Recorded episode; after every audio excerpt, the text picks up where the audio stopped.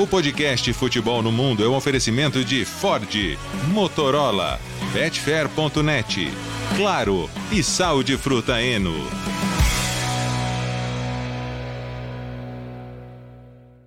Alô Brasil, olá para você que é fã de esportes, podcast Futebol no Mundo 274 está no ar com tudo da segunda rodada da Champions League, com surpresas a partir de agora. Time completo uma, mais uma vez, Leonardo Bertozzi, o Bratan Leal, Gustavo Hoffman, grandes emoções nesse meio de semana, Léo. Tamo juntos, Alex Seng. Grande semana, hein? Semana de grandes jogos da Champions League. Alex, eu tô começando a achar que a gente vai ter que pedir desculpa pro Donan, hein? Sim, eu tô pensando nisso é, mesmo. Rapaz, é. Desde é, que ele fizer uma pauta. De jogar igual. Não, tá, daqui a pouco a gente fala do Newcastle. Vai, um abraço pros amigos aí. Vamos junto que temos muito assunto hoje. É, Fernando Campos acaba de mandar um áudio de 1 minuto e 19 segundos. Acho que deve ser disso. E eu falei, estamos gravando o podcast, é. posso falar? Aí ele pega e manda o um áudio. Deve ser disso. E aí, Gustavo? Tudo bom, companheiros? Um grande abraço para todo mundo. É, para quem nos acompanha no YouTube, visto uma belíssima, essa aqui é uma das mais belas camisas que eu tenho na coleção, do AIK, da Suécia. Aí teve o aniversário daquele meu amigo sueco aqui em Madrid, a semana passada, né? Eu falei, ah, eu vou com essa camisa, né? Aí eu desisti em cima da hora, né? Aí eu contei para ele, falei, não, achei que era provocação barata demais. Eu fui com, uma, eu fui com a camisa do São Paulo, né? No final das contas. Hum. Falei, ah, ele é torcedor do Malmo. Eu falei, ah, acho que é provocação barata demais. Se fosse no meu aniversário, eu ia xingar muito não ia gostar. né? Aí ele falou, ainda bem que você não veio. Ele me apontou um cara, né? Ele falou, tá vendo aquele cara ali? Você sabe que eu tenho a tatuagem do Hammarby no braço, né? Ele tem uma no braço e nos lábios, escrito Hammarby. e, e, e, ele falou: ele odeia mais o Aika do que qualquer coisa na vida dele. que desagradável. Imagina arrumar confusão na casa dos outros. E aí, Bira? Opa, é, Bom dia, boa tarde, boa noite. Imagina, né, Gustavo? Ir na festa dos outros ali, vestindo camisa do rival dos amigos do cara, nem pessoal que até já foi de organizada, tudo, mas ninguém faria isso. É verdade. Eu tô com a camisa do Newcastle, um dos destaques da semana, ó. Pra quem está vendo. Da década de 80. Oh, patrocínio Newcastle Brown Ale. É, é a melhor relação clube, cidade e marca de patrocinador na história. Linda, mas, mas eu, só, eu, só, falei isso porque na festa de despedida do Gustavo eu fui lá provocar os amigos do Gustavo. Eu também. Foi, vocês lembram disso? É, Ele me apareceu de. É, é de, de camisa da Ponte Preta, os meus amigos bugrinos queriam matar ele. Era causa intriga. Vamos começar falando de segunda rodada da Champions League, com um destaque, claro, dessa rodada para o Newcastle, que goleou o PSG por 4 a 1 Alô, Fernando Campos! O Newcastle, sim. Tudo bem, são só duas rodadas, tem mais quatro. É o líder do grupo F, né, Léo? É, e o Alex, falando sério, se o Newcastle fizer jogos como o de ontem, vai ganhar o grupo sim. E aí a gente vai ter que trazer o Donan aqui no podcast e humildemente pedir desculpas para ele. Porque foi. Contra o Milan, vamos falar a real, assim, o, o, o Pope fez uma partidaça, o Milan merecia ganhar o jogo. Merecia que sim, claro, tem que fazer o gol, mas o Milan foi melhor que o Newcastle. O Newcastle acho que sentiu muito a estreia.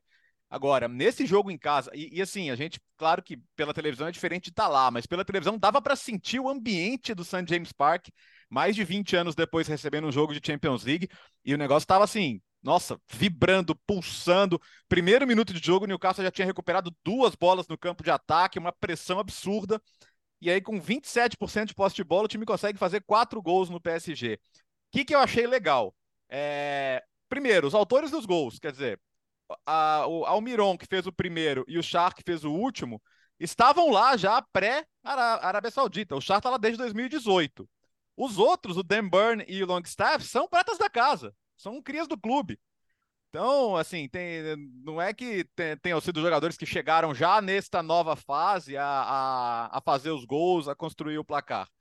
E do outro lado, o PSG, que tinha jogado bem na estreia contra o Dortmund, venceu sem sustos.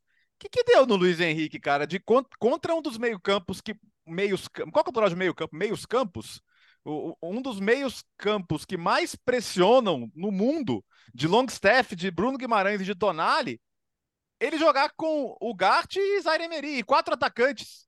Ele jogou com Colomani, Dembélé abertos, o Gonçalo Ramos na referência e o Mbappé por dentro. O meio-campo do Newcastle jantou o Paris Saint-Germain e me surpreende muito um técnico com, com o conhecimento do Luiz Henrique, com a experiência dele, entregar o meio-campo assim para o adversário, contra um time que tem as características que tem o Newcastle. Então, não que eu acho o Luiz Henrique um ser humano fantástico, não, tenho muitas restrições a ele, mas até eu fico bastante decepcionado de ver um técnico do nível dele fazer um, um, um, uma estratégia de jogo tão obviamente ruim como foi, sem diminuir nada o mérito do Newcastle, que foi fantástico. Que noite, que noite. Se era para ter de volta a Champions League depois de mais de 20 anos, eu acho que assim, independentemente de como termine essa Champions, vai ser aquelas noites que, pô, igual, igual o hat-trick do Asprilha contra o Barcelona, para quem lembra da, da, da, outra era do Newcastle lá atrás, né? Eu acho que foi uma coisa muito parecida com aquela noite. Foi demais. E o Luiz Henrique demais. assumiu a culpa, né? Luiz Henrique, ele, ele, ele assumiu a responsabilidade pela goleada sofrida pelo PSG. Eu sei que é meio padrão, né, de técnicos até, mas ele assumiu a bronca em relação ao jogo péssimo do Paris Saint-Germain. Bruno Guimarães, partidaça, jogou demais o Bruno Guimarães, é, é, um talento é, incrível. E vale reforçar algo que a gente já disse aqui outras vezes. É, o, o, o Newcastle, pelo dinheiro dos seus donos, é o clube mais rico do mundo. Né? Se a gente avaliar a riqueza dos proprietários dos clubes de futebol.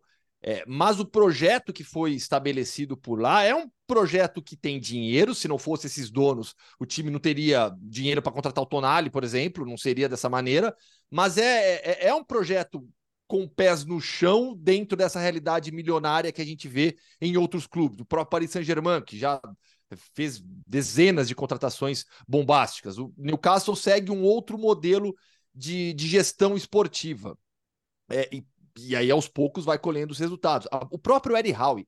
Vocês lembram quando o Eddie Howe foi contratado? O que, que, todo mundo imaginava? A maioria, pelo menos, imaginava. Ah, ele vai ser um técnico quase que tampão. É, vai ser contratado agora de maneira emergencial para tocar o barco e em breve chega um treinador consagrado, famoso, para seguir com o projeto esportivo do Newcastle. Não, o, o, e a manutenção do Eddie Howe, claro que amparado por bons resultados, mas a manutenção do Eddie Howe ajuda a entender muito esse modelo esportivo que foi implantado no Newcastle com essa grande vitória. Duas coisinhas rápidas. Uma, hoje o pessoal lembrou já daquele vídeo do Griezmann no avião com a seleção francesa, falando pro Mbappé que contratou ele no Futebol Manager jogando pelo Newcastle. É verdade. Aí o Mbappé... É, tinha, tinha isso, né? Aí o, aí o Mbappé fala: não, lá faz frio, né? Aí teve esse jogo agora, essa goleada do Newcastle. E, e o outro ponto, eu esqueci outro ponto. Ah, esqueci. É, se eu lembrar, eu falo. Se eu, eu falo, mas eu lembro, esse vídeo era legal. Não, o, o, o jogo ficou. Para mim. Ah, lembrei! Des, ah, lembrei, tá, Biratã. Desculpa, desculpa, desculpa. Não, só para falar que é, naqueles palpites lá que o Donan colocou o Newcastle em primeiro lugar, eu não coloquei o Newcastle se classificando, mas eu eliminei o PSG nesse grupo. É, nesse grupo aí eu eliminei, eu eliminei, PSG e Newcastle. Então, vamos ver é, se eu quebro a cara não, ou não. Tem um Dortmund ali para justificar. Eu aqui do Dortmund. o... Eu, eu acho que o calor da torcida foi um fator importante no jogo.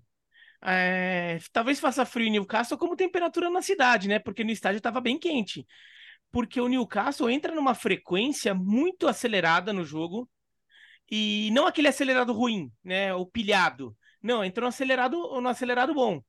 E entra num ritmo o Paris Saint-Germain demora para entender. Ainda mais com esse encaixe tático, esse desencaixe tático do Paris Saint-Germain, de ficar só com dois jogadores no meio de campo, né, que o Bertas falou, né, o Gart o Zaire Emery, porque o resto foram quatro atacantes, né, Dembélé, Colomoni, Mbappé e Gonçalo Ramos, todo mundo lá na frente o Paris Saint-Germain não tinha como tocar a bola para sair jogando. Né? É. O Paris Saint-Germain não tinha um meio de campo que saísse tocando. É, é, o futebol de hoje mudou. O, o, o, e o, o Luiz Henrique certamente sabe disso. Não sei por, como cair numa dessa. Né? É, que sim, até um tempo atrás, você podia até imaginar, ah, não, porque o time vai ficar aqui em cima, só que a gente tem uns contra-ataque rápido, então a gente tem um jogador que faz um lançamento e os caras lá para sair correndo lá na frente. Hoje não funciona mais tão, não é tão simples assim.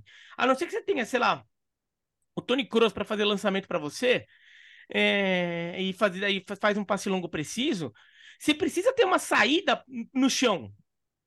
Saída longa, é, só se você tiver é, jogadores muito especiais para fazer esse lançamento com tanta precisão e não ficar tomando sufoco entre um lançamento e outro, entre uma escapada e outra. E, e daí a gente vê é, dois gols, né? Dois gols, pelo menos, saindo de erro de saída de bola do, do Paris Saint-Germain. E dificuldade. O, o, Marquinhos erra no primeiro gol, que o, o passe é interceptado, e, e daí o Almiron já pega, já bate de primeira. Mas não foi, não, foi esse, foi o primeiro segundo. Nossa, tanto gol ali que eu já até me confundi. Mas o Marquinhos errou. É, o Marquinhos Primeiro. errou. Foi no primeiro, foi no primeiro Foi, mesmo, né? foi. É, viajei. Ah, não, o segundo foi de, do, do, de cabeça, do Dan É, Burn, é. é. Então, o.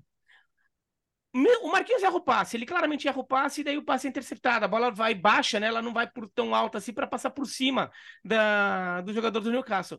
Agora, se ela passa por cima, para quem que é essa bola? Não tinha para onde ir. Porque essa bola ia. O jogador do Paris Saint-Germain, que era o alvo do passe, estava muito bem marcado. Tava com o cara do, do Newcastle ali no cangote dele. Se não ia dar certo aquele passe de forma alguma, mesmo se ele acertasse a execução técnica, a- o objetivo, a a, tomada de decisão já não era melhor, mas assim, não tinha ninguém para passar aquela bola. O, o- vai, a decisão mais correta vai se você realmente dar um chutão. Um chutão lá pro, pro meio de campo. Porque assim, não tinha o que fazer com aquela bola. Por quê? Porque era uma pressão.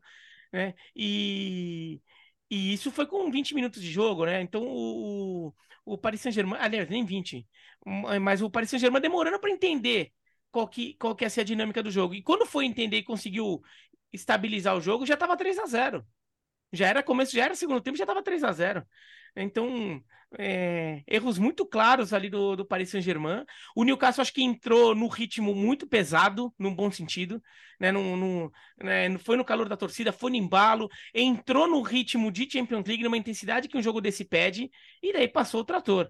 Né? O Paris Saint-Germain ainda acho que é um time forte, mas não pode cair num erro desse, né? Não pode achar. Contra, tem quatro jogadores muito bons na frente, mas olha, não dá para ficar encaixando os quatro. É, isso é um erro do Paris Saint-Germain do passado, né? Que o Paris Saint-Germain que, que teoricamente tem que acabar. De ficar tentando encaixar todo mundo porque contratou os caras. Não, vai ter que rodar. Tem dia que o Dembele fica fora, tem dia que o Colomani fica fora, tem dia que o Gonçalo Ramos fica fora, tem dia que o Mbappé talvez queira ficar fora. Bom, então Queira a, ficar a situação- fora, não. É, queira ficar fora, queira- é, queira ficar queira fora. ficar você fora, fala pra ele. né? Não, não, você não Nossa. fala pra ele, o Mbappé hoje você, fa... você tá fora, não. Você fala, ô, você quer jogar? Ah, tá bom. No outro jogo do grupo, um 0 a 0 para Borussia Dortmund e Milan, Léo. No grupo, ficamos com Newcastle 4, ah, PSG 3, Milan 2 e Dortmund 1. É, todo mundo vivo, todo mundo com chance. Agora a gente vai ter o Milan duas vezes com o PSG, dois jogos quentes, o, New- ah, o Newcastle duas vezes com o Dortmund. Acho que o Newcastle tem a chance até de disparar nesse grupo aí e, e já garantir a classificação. É, o Milan não jogou mal contra o Dortmund, não. Não, não permitiu muitas chances, teve chances claras, duas, du- dois passes do Rafael Leão para o Pulisic para o Chukwueze que poderiam ter feito melhor. Dois jogos que o Milan ficou no 0 a 0 e dava para ganhar. E o problema é que esse dava para ganhar pode fazer falta lá na frente. Mas assim, tá muito claro para mim que o Dortmund tá um patamar abaixo do resto do grupo. E para mim o jogo de ontem confirmou isso. Vamos para o grupo A agora. O Manchester United tomou a virada do Galatasaray no Old Trafford e nesse momento é o lanterna do grupo. Dois jogos, duas derrotas. O líder do grupo é o Bayern de Munique. Sofreu, mas virou para cima do Copenhague, Gustavo. Bom, vamos lá. Vou começar pelo jogo do United, então, tá? E depois eu falo com mais calma. Vamos todo mundo falar do United, né? E depois eu, eu, eu, eu falo um Tá pouco mais do redonda, jogo do tá Bayern. redonda com o Bayern, boa. Beleza. É, Primeira vitória. Olhar primeiro o que o Galatasaray fez. Primeira vitória na história do Galatasaray na Inglaterra. É um feito gigantesco essa vitória do Galatasaray.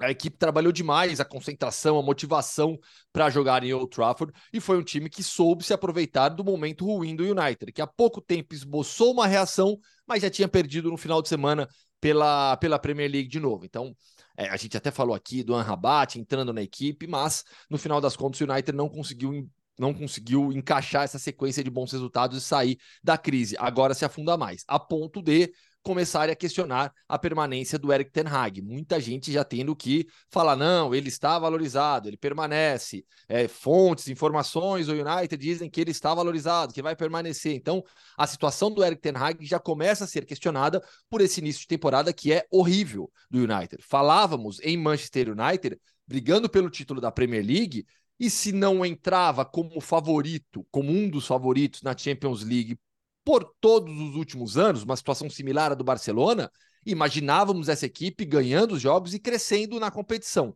Não é o que acontece e se afunda agora de vez nesse buraco da crise de início de temporada. Fala, Bira. É, o, Manchester United, olha, primeiro é assim, deixar claro que o placar foi justo, né? Não Uhum, foi sim. é, aquele time o menor ou com menos investimento que ganha fora de casa porque deu sorte, jogou por uma bola, quer dizer, esse caso teria jogado por três bolas, mas não ganhou porque mereceu ganhar. mereceu sair atrás, mas vai buscar. Perde pênalti ainda, né? Teve um pênalti perdido pelo Icardi quando estava 2 a 2 Logo depois saiu o terceiro gol do próprio Icardi. É, mas o, o, o, Manchester United acho que tem problemas é, é, sérios, porque não é só um problema técnico e tático. Acho que, ficou com um problema de vestiário. Acho que a, a, relação do elenco com, com o Ten Hag já teve momentos melhores e precisa reencontrar um pouco uma química ali porque o, o Ten Hag mesmo parece um pouco perdido em algumas soluções. Alguns jogadores caíram muito de desempenho, é, por motivo que seja, e, e, o Manchester United não conseguiu se impor diante do Galatasaray. Que olha, foi, foi um time que foi bem, bem, bem inteligente em campo, né? não, não se precipitou, soube jogar no ter a paciência que, que precisava, não se apavorou quando tomou 1 a 0 tanto que empata não muito tempo depois, e a gente vê a, a, a, marcação do Manchester United completamente perdida em alguns momentos, né?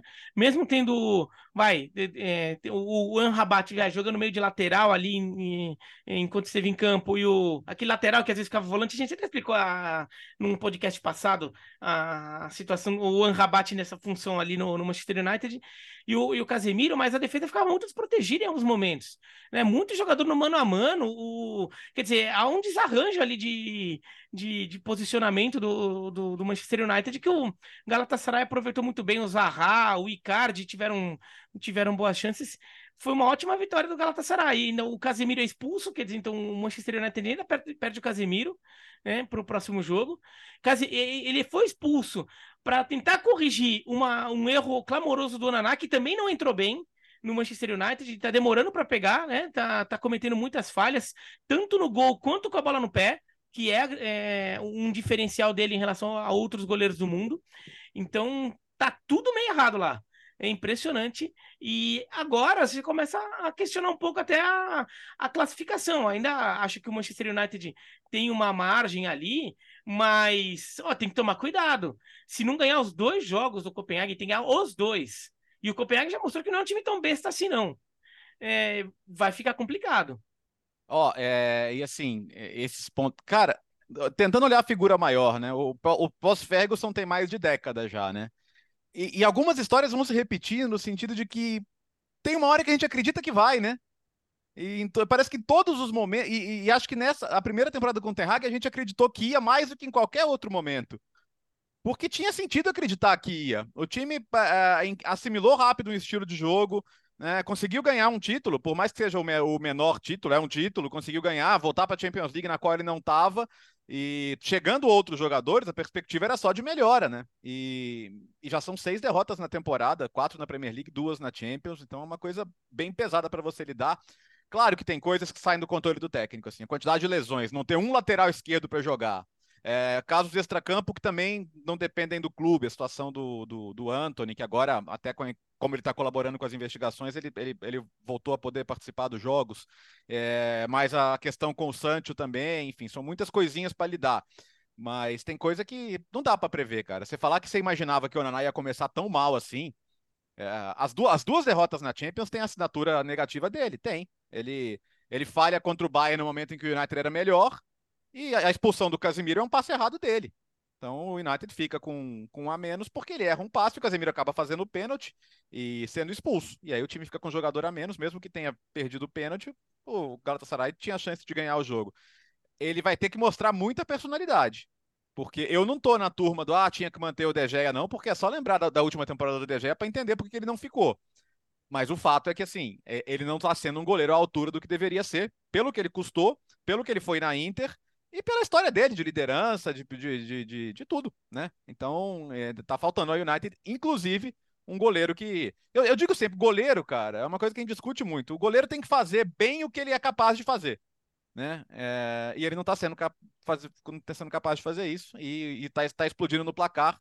Ele já joga numa defesa que o expõe muito mais, né? A defesa da Inter é uma delícia para goleiro jogar, a do United nem tanto, mas ele precisa fazer a parte dele também, né? E falando do Bayern, Gustavo? Ganhou do Copenhague por 2 a 1 É um jogo no qual acho que para o Bayern serve como exemplo de, é, de força de reação. Tomou 1 a 0 no segundo tempo e conseguiu a virada é, rápido, até não demorou, não foi no sufoco ali no finalzinho, não. É, faço o, o elogio aqui ao Ulreich, que salvou o time aos 95, fez uma defesaça impedindo o gol do Copenhague, mas mantenho tudo que eu falei e escrevi sobre, sobre o Reich nos últimos tempos, nos últimos dias, de que ele não é um goleiro para ser titular do Bayern, que foi um erro de planejamento do clube. No final das contas, a não contratação do Kepa, é, atropelado pelo Real Madrid na negociação e tudo, tudo envolvendo o Manuel Neuer. O que, que, eu acho importante falar sobre o Bayern aqui? Eu até publiquei um, um texto nessa semana no, no, no site da ESPN. Ganhou do Copenhagen, beleza, 2 a 1 São 15 vitórias seguidas em fase de grupos de Champions League, 36 jogos de invencibilidade na fase de grupos da competição. A gente olha para o Bayern, vê jogadores talentosos em todas as posições, Thomas Tuchel no comando. Nossa, o Bayern é favorito, é um dos favoritos. O Bayern hoje é um favorito teórico. O Bayern não é um favorito prático. O Bayern não joga para estar entre os favoritos a título de Champions League. É, nesse levantamento que eu fiz e publiquei no meu site, lá, lá no site da SPN, desde que o Tuchel assumiu, o melhor jogo foi a estreia. Já falei isso aqui algumas vezes, o 4 a 2 contra o Borussia Dortmund. Depois disso, em todos os outros jogos realmente importantes, é, o time não foi bem. O Dortmund, o Dortmund, o Bayern, depois dessa estreia, logo na sequência, caiu na Copa da Alemanha para o Freiburg, temporada passada. Foi eliminado pelo City na Champions League, tomou 3 a 0 e depois empatou em 1 a 1. Contra o RB Leipzig, ainda não venceu. São três jogos contra o Leipzig e nenhuma vitória. São duas derrotas. Perdeu por 3 a 1 no retorno da temporada passada, levou 3 a 0 na Supercopa dessa temporada e empatou faz pouco tempo em 2 a 2 pelo Campeonato Alemão também. No jogo contra o Leverkusen nessa temporada, empatou em 2 a 2 não ganhou também do, do, do, do Leverkusen, ganhou do United. E a gente acabou de falar a situação do Manchester United. Ganhou agora do Copenhague. Então, eu tenho, eu tenho bastante ressalva em relação ao, ao Bayern. A equipe, sob o comando do Tuchel, não evoluiu como deveria ter evoluído. É um time que ganha jogos porque é, tem um elenco espetacular, tem jogadores de um talento excepcional, tem um Harry Kane que está fazendo a diferença, que está entregando os gols que, que, que se esperava dele, mas para falar em primeira prateleira, favoritismo, o Bayern não está jogando para isso. É, citamos aqui outras vezes, é uma defesa que sofre demais. São 13 gols sofridos em 9 jogos. O ataque entrega, 30 gols marcados. A defesa entrega também, e esse é um problema projetando esses grandes jogos, nos quais o Bayern tem muita dificuldade sob o comando do Tuchel. É, só fazer um comentário rapidinho. A defesa do Bayern joga muito exposta, né? É isso uhum. que é o uhum. problema. Eu não acho que a defesa tenha jogadores ruins, mas ela joga muito exposta. Os volantes marcam o, muito pouco. Exato. Agora. É a fase ruim também, né? Kimmich é. não tá bem, ainda tá jogando bem, mas não no nível dele. Goretzka, muito abaixo. E aí você pega uma linha de defesa e fica. Tô de acordo e, contigo, o Beratan. E, e, agora, agora o lado legal é assim, para quem não torce pro time e só tá querendo ver o jogo, são jogos muito divertidos. Porque assim, tem muita oportunidade de gol dos dois lados, né? Acaba virando. E, e a gente viu o Copenhagen criou muita chance também nesse jogo. Uh, ou só você esteve no Tivitas Metropolitano, grande jogo entre Atlético de Madrid e Feyenoord. Esse foi pelo grupo E, né? 3 a 2 para o Atlético. É, grupo E. E, é. E, é. é. Eu falei o quê?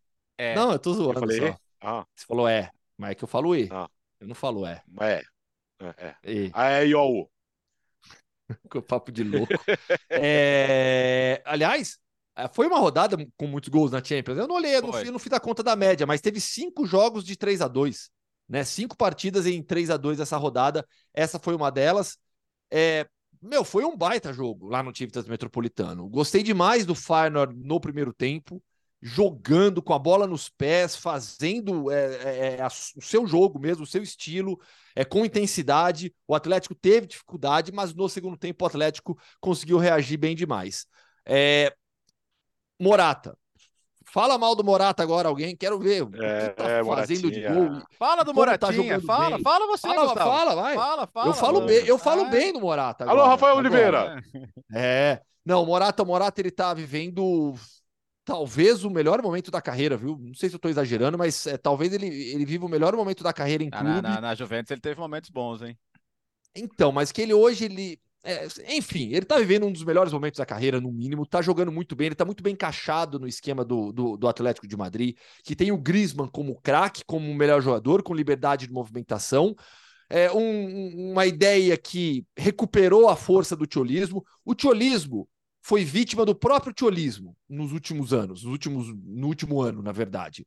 Porque o Atlético de Madrid deu a impressão de dar esse passo além. É um clube com mais investimento, contratando jogadores mais técnicos, se fortalecendo, graças ao tiolismo, que fez com que o clube conquistasse tudo na última década. E aí, esse passo além não foi dado, a gente começou a criticar aqui, porque não estava mais combinando as coisas, e o que aconteceu? O tiolismo voltou a ser o tiolismo. É o Atlético de Madrid que joga fechado, marcando muito bem na transição, mas conseguiu recuperar essa força na transição, a excelência nessa transição ofensiva, a intensidade também, e vem com uma sequência de ótimos jogos. O clássico contra o Atlético de Madrid, contra o Real Madrid, é, a vitória sobre o Sassuna no meio de semana, a vitória contra o Cádiz também de virada no, no, no final de semana, agora essa virada diante do. do, do, do ai caramba, do Feyenoord. Feyenoord. Então, assim, é, ainda tá tomando alguns gols, mas tá mostrando a intensidade que a gente estava acostumado a ver sob o comando do Diego Simeone. E eu acho que é para todo mundo começar a olhar o Atlético de Madrid com, com outros olhos. Porque é um time competitivo, é um time que briga pelo título no Campeonato Espanhol e que na Champions League vai bater de frente com qualquer um. É um, em dia inspirado, no Tivtas Metropolitano, lotado como estava, é, é, compete com qualquer time da Europa esse, esse Atlético de Madrid. Fala, Léo. Não, eu concordo com o Gustavo, assim, destacar o poder de mobilização, a virada, e eles têm tido alguns desfalques também nesse começo de temporada, é, desfalques bastante, é, bastante ou, ou, temporários ou até definitivos, né? A gente falou, por exemplo, da, da presença do Ferreira Carrasco, que era um jogador é, importante ali. Mais uma vez ele jogou com, com o Witzel ali entre os, entre os, no trio de zagueiro centralizado, né? E, e ele tem ido muito bem nessa função também. É... Eu não sei se o Biratã quer, quer falar do Atlético de Madrid, mas eu queria falar um pougo da, da vitória da Lazio também. Então, fala, Bira. Primeiro, na volta a gente é. fala da Lazio. É, o primeiro que assim, deu para perceber que no coração de o coração peludo de Gustavo Hoffmann não resistiu a duas idas seguidas ao Tivitas Metropolitano, né? é. né? Foi duas é... vezes na mesma semana, já voltou todo tiolizado. o Gustavo. Não, mas de fato ele deu muita sorte, né? Porque acabou pegando dois grandes jogos, dois grandes jogos de, de, de reações do Real Madrid, que, do Atlético de Madrid, aliás, que estava atrás no placar. Foi já de 2, 3 a 2 São três Agora... jogos que eu fui, né, Alvira? em duas semanas, porque eu estava no clássico também. Né? Ah, é, teve o um clássico ainda, viu? É... Três jogos seguidos. Ó. Você vai virar o talismã da torcida do Atlético, hein? Você vai, vai virar o talismã da torcida. No vai trocar, três vai jogos, eu já não vou, que eu tenho que folgar. Vai, vai trocar é... o raio. Três, Três jogos, não, gols. Não, não, não, não. Não, mas o Raio a gente já sabe que é o Gustavo Zica, né? A gente já é. cientificamente provou que o Gustavo Zica o, o Raio Valecano. Mas o Atlético, em alguns momentos, acho que o Simeone quis mostrar que era capaz de ser um técnico diferente. Isso pegando nos últimos dois, três anos. E, e, tentou montar um time jogando de forma de, é, com outros sistemas, com sistemas até com mais jogadores no meio para frente. E, e, nunca funcionou direito. Acho que o Atlético, parece que no final das contas ele sempre se reencontrava, e, e teve isso nessas últimas três temporadas. O melhor momento é quando ele jogava com três zagueiros, que poderia ser formar linha de cinco com, com os dois alas, ou então ser um 3-5-2, alguma coisa assim, né? Mas o Atlético se encontra, ele, se, ele parece que ele é, se sente mais confortável nesse sistema, e não tem a ver com jogar na defesa. Pelo contrário, acho que o time ofensivamente melhora, assim quando joga com três zagueiros. Porque daí ala, os alas talvez joguem com mais liberdade, então eles conseguem chegar mais na frente. É, você acaba tendo até uma presença ofensiva maior. E a gente viu de novo o Atlético, que já está começando a temporada com esse sistema, né? Não, não tá tendo que se dobrar ele no meio do ano. O Atlético jogando, jogando bem o futebol bonito de ver, né? Então, assim, pelo menos neste momento, tem que apagar um pouco aquela ideia de Simeone só bota o time na defesa, joga Sim. por uma bola, aquelas coisas lá que se fala muito do Simeone, que muitas vezes ele fez isso mesmo, mas o Atlético de hoje não é assim, né? O Atlético de hoje é um time que, que sabe o que fazer com a bola, pressiona, sai atrás, tem recurso para buscar o resultado e Vamos ver. Eu acho que só esse time ainda precisam, assim, vamos ver se essa sequência de três jogos apontam para um crescimento, né? Porque no começo da temporada o time oscilou um pouco. Vamos ver se agora já encontrou mesmo e agora decola. Bom, um detalhe Léo, antes então, da Lazio. Diga. Um detalhe Lazio, foi legal ver também, o Bertozzi já citou o Samuel Lino, né? O Igor Paixão pelo lado do Feyenoord, né? E ver o protagonismo dele na equipe hoje. Foi o jogador que mais finalizou no segundo tempo, buscou jogo pra caramba, a bola passa muito pelos pés dele ali do lado esquerdo, cortando para dentro. Então, é, o Igor Paixão é, foi legal ver de perto, né? Esse protagonismo do Igor na equipe do Arne Slot. Bom, então no outro jogo do grupo, a Lazio venceu o Celtic por 2 a 1 No grupo E, então, temos Atlético e Lazio na liderança com 4 pontos. O Feyenoord tem 3, Léo. Ah, é só destacar, porque a, a Lazio conseguiu uma vitória inesperada contra o Celtic na, na Escócia. de, depois que o Celtic te, teve um gol anulado no finalzinho do jogo, parecia até que era para se contentar com um ponto. Mas aí a gente falou do, do Morata agora há pouco, né? Pedro Rodrigues, esse esse que é uma atração, é imã de jogo grande, né, cara? Desde a época do Barcelona, é impressionante como na hora ele entra e a bola procura e ele vai fazer o gol. E foi isso que aconteceu, né? A, a Lazio tem quatro pontos nesse grupo. E assim, foi, os dois gols saíram nos acréscimos, né? O gol do, do Provedel, do goleiro contra o Atlético de Madrid, e o gol agora do Pedro na vitória contra o Celtic. Então era para ter dois pontos, era para ter um ponto, na verdade, né? Era para ter zero do primeiro jogo e um desse, mas conseguiu no finalzinho ir para quatro. Sem jogar grande coisa. Os times do Sarri jogam muito mais do que a Lazio está jogando na Champions. Mas tá bom. Não dá para reclamar, não. Acho que é, o, o, esse ponto fora de casa, esses, esses pontos fora de casa contra o Celtic, agora que a Lazio vai pegar justamente é, o Feyenoord duas vezes, né, em jogos muito tensos pelo histórico entre Feyenoord e Itália, é, vai ser bem legal de ver, mas vamos ver, dá para jogar mais ainda. No grupo C tivemos a grande vitória do Real Madrid fora de casa contra o Napoli 3 a 2 ficamos, né, né, Bira, assistindo a redação da ESPN, que grande jogo, né? É um grande jogo, acho que entregou o que, o que se esperava de um jogo desse tamanho, né?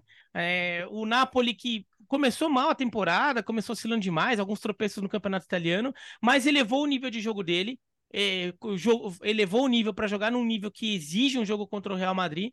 Contra o Real Madrid, que vo voltou a ter o Vinícius Júnior num, num, jogo grande como titular e, já tentando estabelecer uma química legal ali de, de dinâmica de funcionamento do Vinícius Júnior com, com o Bellingham, que é uma coisa que esse Real Madrid vai precisar. E acho que nesse jogo entregou. A gente vê até o gol do Vinícius Júnior com assistência do Bellingham, então é, ele se encontrando mais em campo, porque esse, o desenvolvimento dessa dupla foi interrompido pela lesão do Vinícius. É. Né? E, e, é uma coisa que vai ser necessária, porque o Vinícius era o protagonista do Real Madrid na temporada passada, o Bellingham tem sido o protagonista nessa. Agora, poder juntar os dois protagonistas, acho que ajuda, ajuda bastante, né? Vai melhorar bastante a situação do Real Madrid. E o Real Madrid sentiu falta do Vinícius quando ele ficou fora, né? Ficou como montar esse ataque, o Rossellu, o Rodrigo.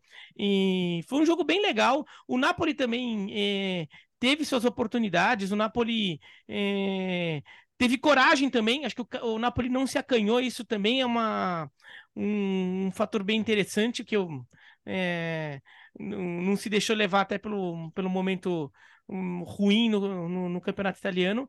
E olha, foi um, foi um jogaço, foi um jogaço. O... E, e no final das contas, o que acabou decidindo foi um pouco de sorte do Real Madrid, né? Porque aquela paulada do Valverde, que a bola bate na trave, bate na, na cabeça do, do Merei e entra, vira um gol contra do goleiro.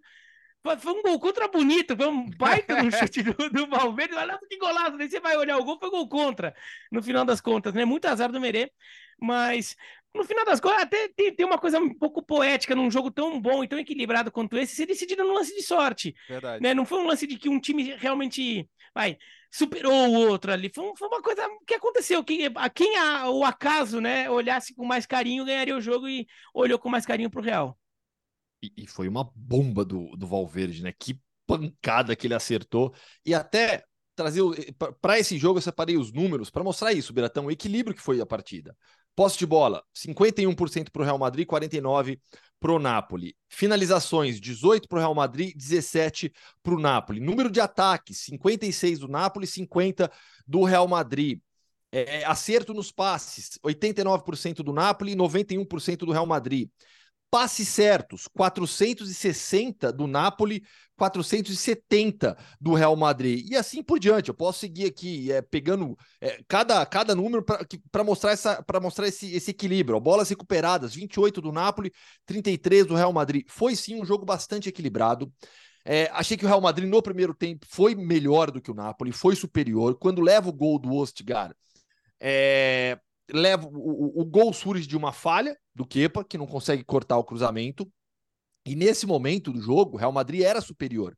Tinha um controle da partida, volume de jogo no ataque e criava oportunidades. Tanto é que a virada ela vem sem, sem tanta dificuldade. O Real Madrid apenas mantém o que estava fazendo e consegue a virada. O primeiro gol também surge de uma falha, passe errado recuperado pelo Bellingham e aí assistência para o Vinícius Júnior. E aí o segundo gol, aquele golaço do Bellingham carregando a bola até a grande área. O que, que eu gostei bastante também é, é no Real Madrid. Nesse 4-3-1-2, que é o novo esquema da equipe nessa temporada, a gente falou aqui já que o Vinícius e o Rodrigo sofrendo para se adaptar. O Rodrigo, muito mais. O Vinícius, ontem, eu já vi ele, eu até falei com algumas pessoas da, da, da equipe dele hoje. É, o Vinícius mais aberto pela esquerda. Se você pegar a movimentação do Vinícius no jogo ontem, não era mais aquele atacante central, só brigando com o zagueiro. A gente viu várias vezes o Vinícius, com a liberdade que ele tem, dita pelo próprio Carlo Ancelotti, indo para a esquerda, buscando aquele jogo pela esquerda, como no 4-3-3 claro que alternando ali é, é, um pouco por fora, um pouco por dentro, mas eu já vi um Vinícius buscando o, o melhor posicionamento e a melhor forma de atuar no 4-3-1-2. E aí, se, no, naturalmente, se potencializa também quando você joga do lado do Jury Bellingham. No segundo tempo, o, o Napoli voltou melhor, mereceu o empate, criou oportunidades para isso. E, e o 2 a 2 parecia o resultado até mais, mais correto ali por esse segundo tempo do Napoli, até o momento, como o Rumbiratã falou já, o Valverde acerta aquele chutaço e o Real Madrid termina com a vitória. São as coisas também do Real Madrid, né? De, em Champions League. É, é, não é só a explicação tática, técnica aqui. O Real Madrid consegue esse gol, ganha mais um jogo, 100% de aproveitamento. Mas foi, não sei se foi o melhor jogo ou não da rodada, mas foi tecnicamente um jogo de, de um nível muito alto, muito pra, bom mesmo. Para mim foi, porque o, teve o Newcastle e PSG, mas aí foi um grande jogo de um dos times, né? Aqui foi um grande jogo dos dois times. A torcida do Napoli aplaude no final. Por mais que haja assim muita desconfiança sobre o Rui Garcia, sobre a, essa transição aí da temporada passada para essa, o torcedor que vai no campo e vê o time lutar, lutar, entregar tudo, cara, é um, é um Napoli Real Madrid, velho. Você sabe que você pode perder esse jogo, né?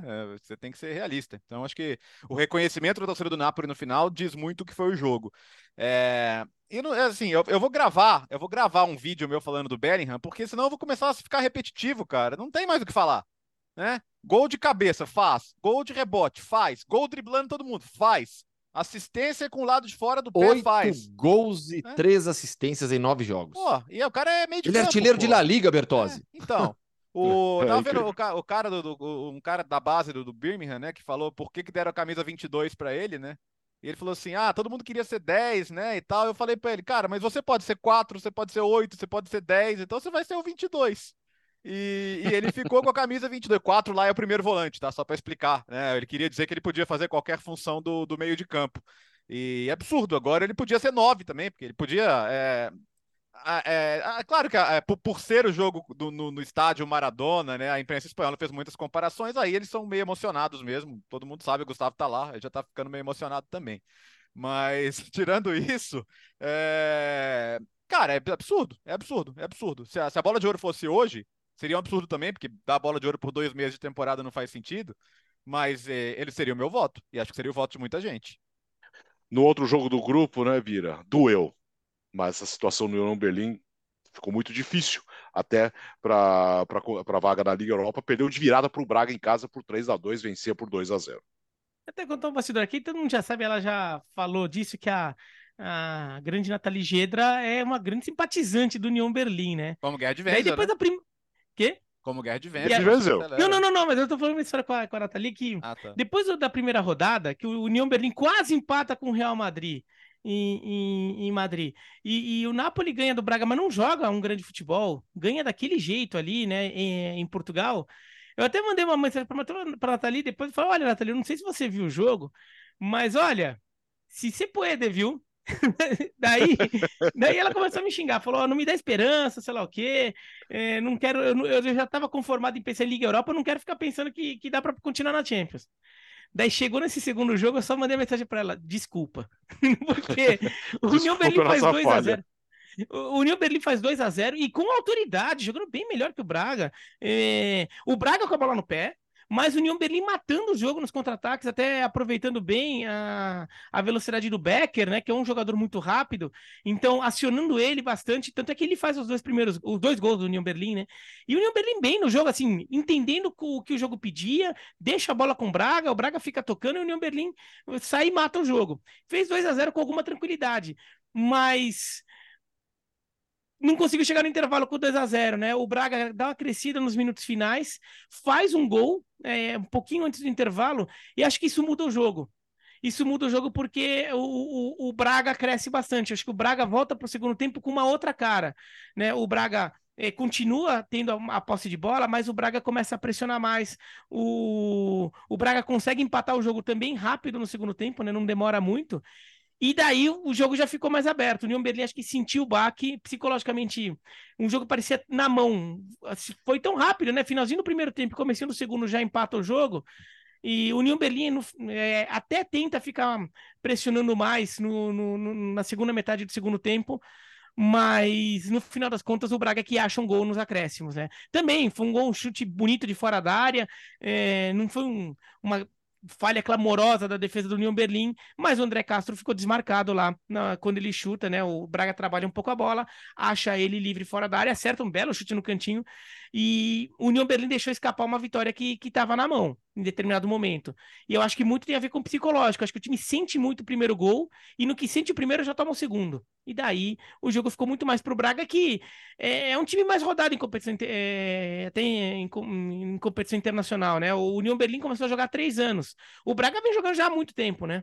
E, e, o Braga talvez joga, tenha jogado com menos responsabilidade, por ser um clube menor, não estava com, com a toda a torcida ali com uma expectativa de um, de um grande jogo. O jogo foi no estádio Olímpico de Berlim, né? Não foi no é, Underalter Foster, que é o estádio do, do União Berlim. Então, o estádio estava muito cheio, o União Berlim lotou o estádio Olímpico. Então, acho que criou um clima de, nossa, a gente vai conseguir uma grande vitória, aquilo é um momento especial da história do clube.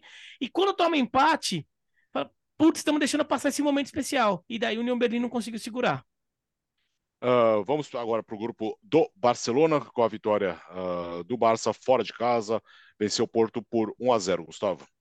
O Barça é, ganhou por 1 a 0 gol do Ferran Torres, que entrou na vaga do Lewandowski, que saiu machucado. Qual que é a notícia do dia, a torção de tornozelo deve tirar o Lewandowski do clássico contra o Barcelona. Vai ficar fora por um tempo. É um desfalque pesadíssimo para o Barça, que tem várias opções para o ataque, mas não tem um centroavante reserva. E com a lesão do Rafinha, você já fica com dois titulares fora, fora do, seu, do seu time principal. É, tem opção, vai ser o Ferran por ali, com o Yamal é, jogando pelo. Já, o, Lamal, o Lamine Yamal já foi titular também, jogando com o João Félix, mas as opções vão, vão, vão se reduzindo também para o Barcelona do Xavi, que conquistou uma vitória importantíssima. Aqui na Espanha, nesta, nesta quinta-feira, é aquela coisa, né? Em Madrid, imprensa de Madrid criticando um pouco o Barcelona pela vitória, pela forma como jogou, porque não conseguiu é, ser dominante, porque o Porto teve várias oportunidades, porque o Porto merecia um empate, enquanto a imprensa catalã valoriza a vitória diante da dificuldade que foi a lesão do Lewandowski, segue com tem agora ainda 100% de aproveitamento na Champions. Criou-se uma imagem, uma ideia de que o Barcelona vai sempre jogar como o Barcelona de Pep Guardiola. É, assim como a gente falou agora há pouco do United do Ferguson, ainda se tem isso do Barcelona do Pep Guardiola. O clube mantém a sua a sua identidade, o seu DNA não muda, né? E o Xavi é uma prova viva disso. Mas não adianta achar que o Barcelona vai ser um time brilhante em todos os jogos e vai ganhar sempre dando espetáculo. Para mim, o mais importante ontem foi a vitória, ganhar do Porto, ter 100% de aproveitamento desde o início da competição. Eu tenho falado aqui, para o Barcelona, o mais importante é passar de fase. Nossa, mas para o Barcelona isso? É, o Barcelona foi eliminado nas duas últimas, é, caindo em fase de grupos.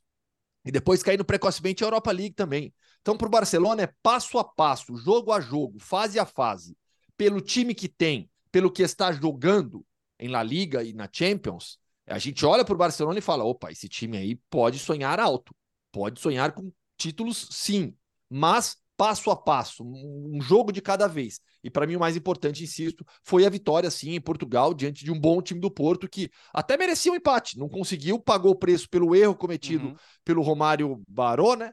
Que dá o passe errado e a bola no final termina nos pés do Ferran Torres no finalzinho no primeiro tempo para fazer o único gol do jogo. E o pênalti que acabou que não foi pênalti por causa da mão do Eustáquio antes da jogada, né? Senão, até o Sérgio Conceição reclamou muito depois do jogo, mas acho que o, o toque de mão prévio, de fato, é, a decisão final da arbitragem foi correta.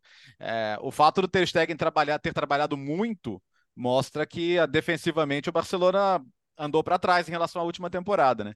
Claro que é, tem coisas que você faz é, propositalmente. Você não tem mais um, um, lateral defensivo, um zagueiro no lado direito, então você tem o Cancelo por ali, você, você sabe que você vai ganhar com bola e vai perder sem bola. Mas eu acho que avançando na temporada, o Barcelona vai ter que buscar recuperar um pouco da segurança defensiva que teve na última, se quiser chegar mais longe. O Koundé teve que salvar o time, né? É. O Koundé teve que salvar o time em determinado momento. o, o PP ficou na cara do gol, o Koundé tira. Teve o, o gol do Taremi anulado, um golaço de bicicleta. Tava impedido mesmo, mas você vê como o, o Porto criou fora essa questão do pênalti, né? Que o, só para quem não viu, o Cancelo comete um pênalti, né? O, o Eustáquio é, é lançado, domina a bola, o Cancelo claramente tira a bola com a mão, um lance até um pouco infantil ali, né? tira a bola com a mão, o juiz dá pênalti, só que eles vão ver a jogada de novo. Quando o Eustáquio domina a bola, ele dominou com a mão. Ele dominou com o braço, então a falta dele é prévia no lance. Agora, se não tivesse tido isso, não só era pênalti, como o Cancelo tinha que ter sido expulso, porque ele já tinha amarelo e aquele seria Sim. o segundo amarelo dele. Então o Barcelona ficaria é, ainda com 10, 15 minutos, com um placar tal, provavelmente um a um, e um jogador a menos no Barcelona. Então, seria um cenário complicado para o Barcelona no final. Foi, foi um jogo complicado, mas jogo contra o Porto na cidade do Porto é sempre assim, né? Sim. É sempre duro jogar. E outra coisa, hein? Só, só para mencionar aqui rapidinho: o Galeno, o jogador brasileiro do, do Porto, é bom jogador, não é de hoje. É, tem que o pessoal tem que ficar um pouco mais de olho. Ele não fez carreira no Brasil, jogou no interior de Goiás e daí foi de, lá direto para o Porto, jogou no Trindade de Goiás. Então o pessoal não, não, não, não conhecia ele num grande cenário do futebol nacional. Ele foi para lá com 19 anos também, foi para Portugal, mas é um jogador muito bom, o Galeno. É muito bom, ganhou a posição de titular lá no Porto e é um jogador bem importante né, nessa equipe do Sérgio Conceição. Bom, no grupo H ainda tivemos a vitória do Shakhtar Donetsk fora de casa contra o Royal Antwerp. Uh, Barcelona 6 pontos, Porto e Shakhtar 3. No grupo G, Léo, vitória do City contra o RLP Leipzig por 3 a 1 O Leipzig resistiu, resistiu até o final, mas não deu. Resistiu mais que o normal contra o City, né? Mais que o normal, mas valeu, foi um exercício de paciência para o City. O City dominou o jogo, foi 18 a 3 em finalizações, 68 a 32 em posse, arredondando ali. O curioso é que a gente no começo do grupo falou que o Haaland ia ser artilheiro só nessa fase de grupos e até agora o gol dele não saiu, né? Nem, nem, nem no primeiro jogo, agora contra a Estrela Vermelha, e nem no segundo. Que... Cinco jogos sem marcar. É... é a maior seca da carreira dele em Champions League. Que começo de temporada do jovem senhor Julian Álvares, hein? De novo, ó, ele teve que vir do banco e vindo do banco ele faz o gol da virada e serve o Doku para fazer uh, o terceiro gol. Aliás, os dois vindo do banco, os dois é, trocaram gol e assistência para definir o jogo. Né? É, o City estava três jogos sem ganhar, o que também é raríssimo na, na, história. Isso não aconteceu em nenhum momento, por exemplo, na temporada passada, quando o City ganhou Champions, é, FA Cup e, e, a Premier League. É, e agora entra numa semana, daqui a pouco a gente vai falar de Arsenal, né? Mas uma semana pesada, porque tem Arsenal no domingo, é, Rodri fora, e é um jogador absolutamente fundamental para esse time. Mas o City, assim, o City tem chance de ganhar esse grupo com 100% de aproveitamento, porque o jogo mais difícil era esse, né? Era Leipzig fora. Os outros, acho que nenhum, nenhum dos outros jogos tende a ser tão complicado quanto esse, e mesmo assim o City teve paciência e, e condição de vencer. Uh, ainda tivemos, peraí, vamos lá. Tivemos ah, 2 a 2 contra o, o, Estrela Vermelha contra o Young Boys. Os dois têm um ponto, o City tem seis e o Leipzig três. Rapidinho uh, sobre esse jogo. Diga, manda pro ar. Não, porque assim, foi, foi muito legal o, o mosaico que a torcida do Estrela Vermelha fez Foi. no Maracanã. Maracanã, que é o nome do estádio, né? É o mosaico recriando a Noite Estrelada, um quadro famoso de Vincent, Vincent van Gogh, né? Espetacular o mosaico, do, da torcida do Estrela Vermelha, que perdia por 2 a 1 até os 44, 43, 44 do segundo tempo. O Bucari fez o gol de empate, uma festa incrível nas arquibancadas, saindo por esse ponto conquistado pelo Estrela Vermelha. Tchervienes Viesda tá brigando com Batica Topola pelo título. No certo. grupo D tivemos a vitória da Inter diante do Benfica por 1 a 0 destaque para a Real Sociedad, que também lidera o grupo junto com a Inter, né? Tem quatro pontos. A Real Sociedad fora de casa venceu o Salzburg por 2 a 0 Bira. Isso, o... a Inter precisava desse resultado, né? Depois de, de empatar com a Real Sociedade no jogo de ida, eh, no, no, na primeira rodada, e olha que foi no limite ali, né? Porque já foi um jogo que, que a Inter não jogou bem, e a Inter não vinha num grande momento também no Campeonato Italiano, precisava de uma vitória contra um Benfica que vinha embalado pela vitória contra o Porto no, no Campeonato Português. Uh, no final das contas, a Inter mereceu a vitória, acho que a Inter se impõe, mas teve trabalho. Né? Foi, foi difícil, o Trubinho, o goleiro do Benfica, fez grandes defesas também, acho que foi um dos melhores jogadores em campo. O Benfica também teve algumas oportunidades. É, foi um jogo bem legal. Acho, acho que o placar de 1x0 até foi um pouco discreto. Assim, acho que era um jogo até podia ter sido um 2x1, assim, talvez é, até retratasse melhor o que foi o jogo. Mas a Inter precisa, precisa ganhar esse tipo de jogo, né? A Inter para a Inter se recolocar é, né, vai, entre os grandes da Europa, como, assim, não, não de, de tradição, tô falando como, como um time que ambiciona ser campeão da Champions, como quase foi no passado, é, né, é, na temporada passada, a Inter tem que chegar e se impor nesses jogos. E ela se impôs com dificuldade, diante de adversário realmente bom, mas ela se impôs. Acho que agora a Inter tem condição de, de, de começar a, a ficar um pouco mais tranquila, assim, de repente uma vitória na, na próxima rodada contra o, o RB Salzburg é, em Milão, daí já começa a colocar o grupo, vai mais um pouco mais nos eixos. É, Agora o Benfica é. que ficou complicado, né? É um bom time, mas tá pagando por uma derrota numa atuação muito ruim em casa contra o Red Bull Salzburg e agora vai ser difícil recuperar. E contra a Inter mesmo, e até o Inzaghi falou, fiquei frustrado porque de repente esse saldo lá no confronto direto pode fazer diferença, né? Porque o Trubin pegou, é Trubin, Trubin, Trubin, uh, não sei se... Trubin. É, isso é com o Gustavo. É, Trubin, Trubin, Trubin, Trubin, Trubin, Trubin. Fechou o gol, cara, nossa, para mim o goleiro da rodada, mesmo perdendo o jogo, é, era era para Inter ganhar. Esse jogo em, em expected goals foi 3,8 a 0,3. Ou seja, era para ser goleada da Inter e não foi por causa da atuação do goleiro do Benfica. E assim, Real Sociedade, dois grandes jogos, né? Jogou contra a Inter, chateada por não ter vencido, porque jogou bem, e contra o Salzburg, Braz Mendes muito bem também. É... E, e, com esse começo complicado do Benfica, é legítimo a Real Sociedade pensar em classificação. Para a Real Sociedade, que sejam dois empates com o Benfica, uma vitória e um empate, ou mesmo uma vitória e uma derrota, legal, bom. É... Então tá, tá vivíssima a equipe basca nessa, nessa disputa. Uh, ah, para fechar agora o grupo é. E o Arsenal, hein, Gustavo? Perdeu, Perdeu para o Lance por 2x1. Perdeu para o Lance é... por 2x1 um, e o Lance é o líder do grupo, já que PSV e Sevilha empataram em 2x2. A gente falou na última segunda-feira, né? Como o Lance, o Lance tinha começado mal a temporada na França, mas se recuperou nas últimas rodadas. Vinha com vitórias seguidas e agora conquistou esse resultado importantíssimo contra o Arsenal, porque quem lidera o grupo, como você falou, é o Lance. O Lance tem quatro pontos, o Arsenal vem com três, e aí Sevilha e PSV, que ficaram no empate em 2 a 2 vem na sequência. Sevilha com dois pontos e o PSV com um. Quando teve o sorteio da fase de grupos, a gente olhava para essa chave e já imaginava muito equilíbrio. Olhava o Arsenal como, como principal força, mas Sevilha e PSV são times do mesmo nível, o Lance vindo da, da, da Ligue 1, e no final das contas, depois de duas rodadas, esse, favorito, esse equilíbrio é, é, comprovado na prática, mas com um lance surpreendendo. Se na teoria era a equipe mais fraca, depois de duas rodadas com quatro pontos, é uma grande vitória, de virada no primeiro tempo, ainda toma 1 a 0 com o Gabriel Jesus marcando, vira ainda no primeiro tempo, enorme vitória da equipe francesa. sabe que o perfil da Ligue 1 né, no Twitter sempre nessa hora comemora, fala a história da Farmers League, né, a Liga de Fazendeiros, no confronto do vice-campeão francês com o vice-campeão inglês, ganhou o vice-campeão francês. É, olho, olho, nesse Varri, hein? É, participou, fez gol, deu assistência. É, é, um dos garotos indicados ao prêmio Copa, né? Da, da France Football, da bola de ouro. E o goleiro Samba não é tão garoto, mas também foi muito bem. É, não é, como, como não é todo mundo que vai tirar ponto do Arsenal, pensando em classificação, o Lank não começou bem a Ligue 1, tá na parte baixa da tabela. Dá para dá pra pensar em brigar. Até porque o Sevilha já tá morando em terceiro. Olha, o, plano do Sevilha já começou, um já tá lá e se der para não sair, tá ótimo.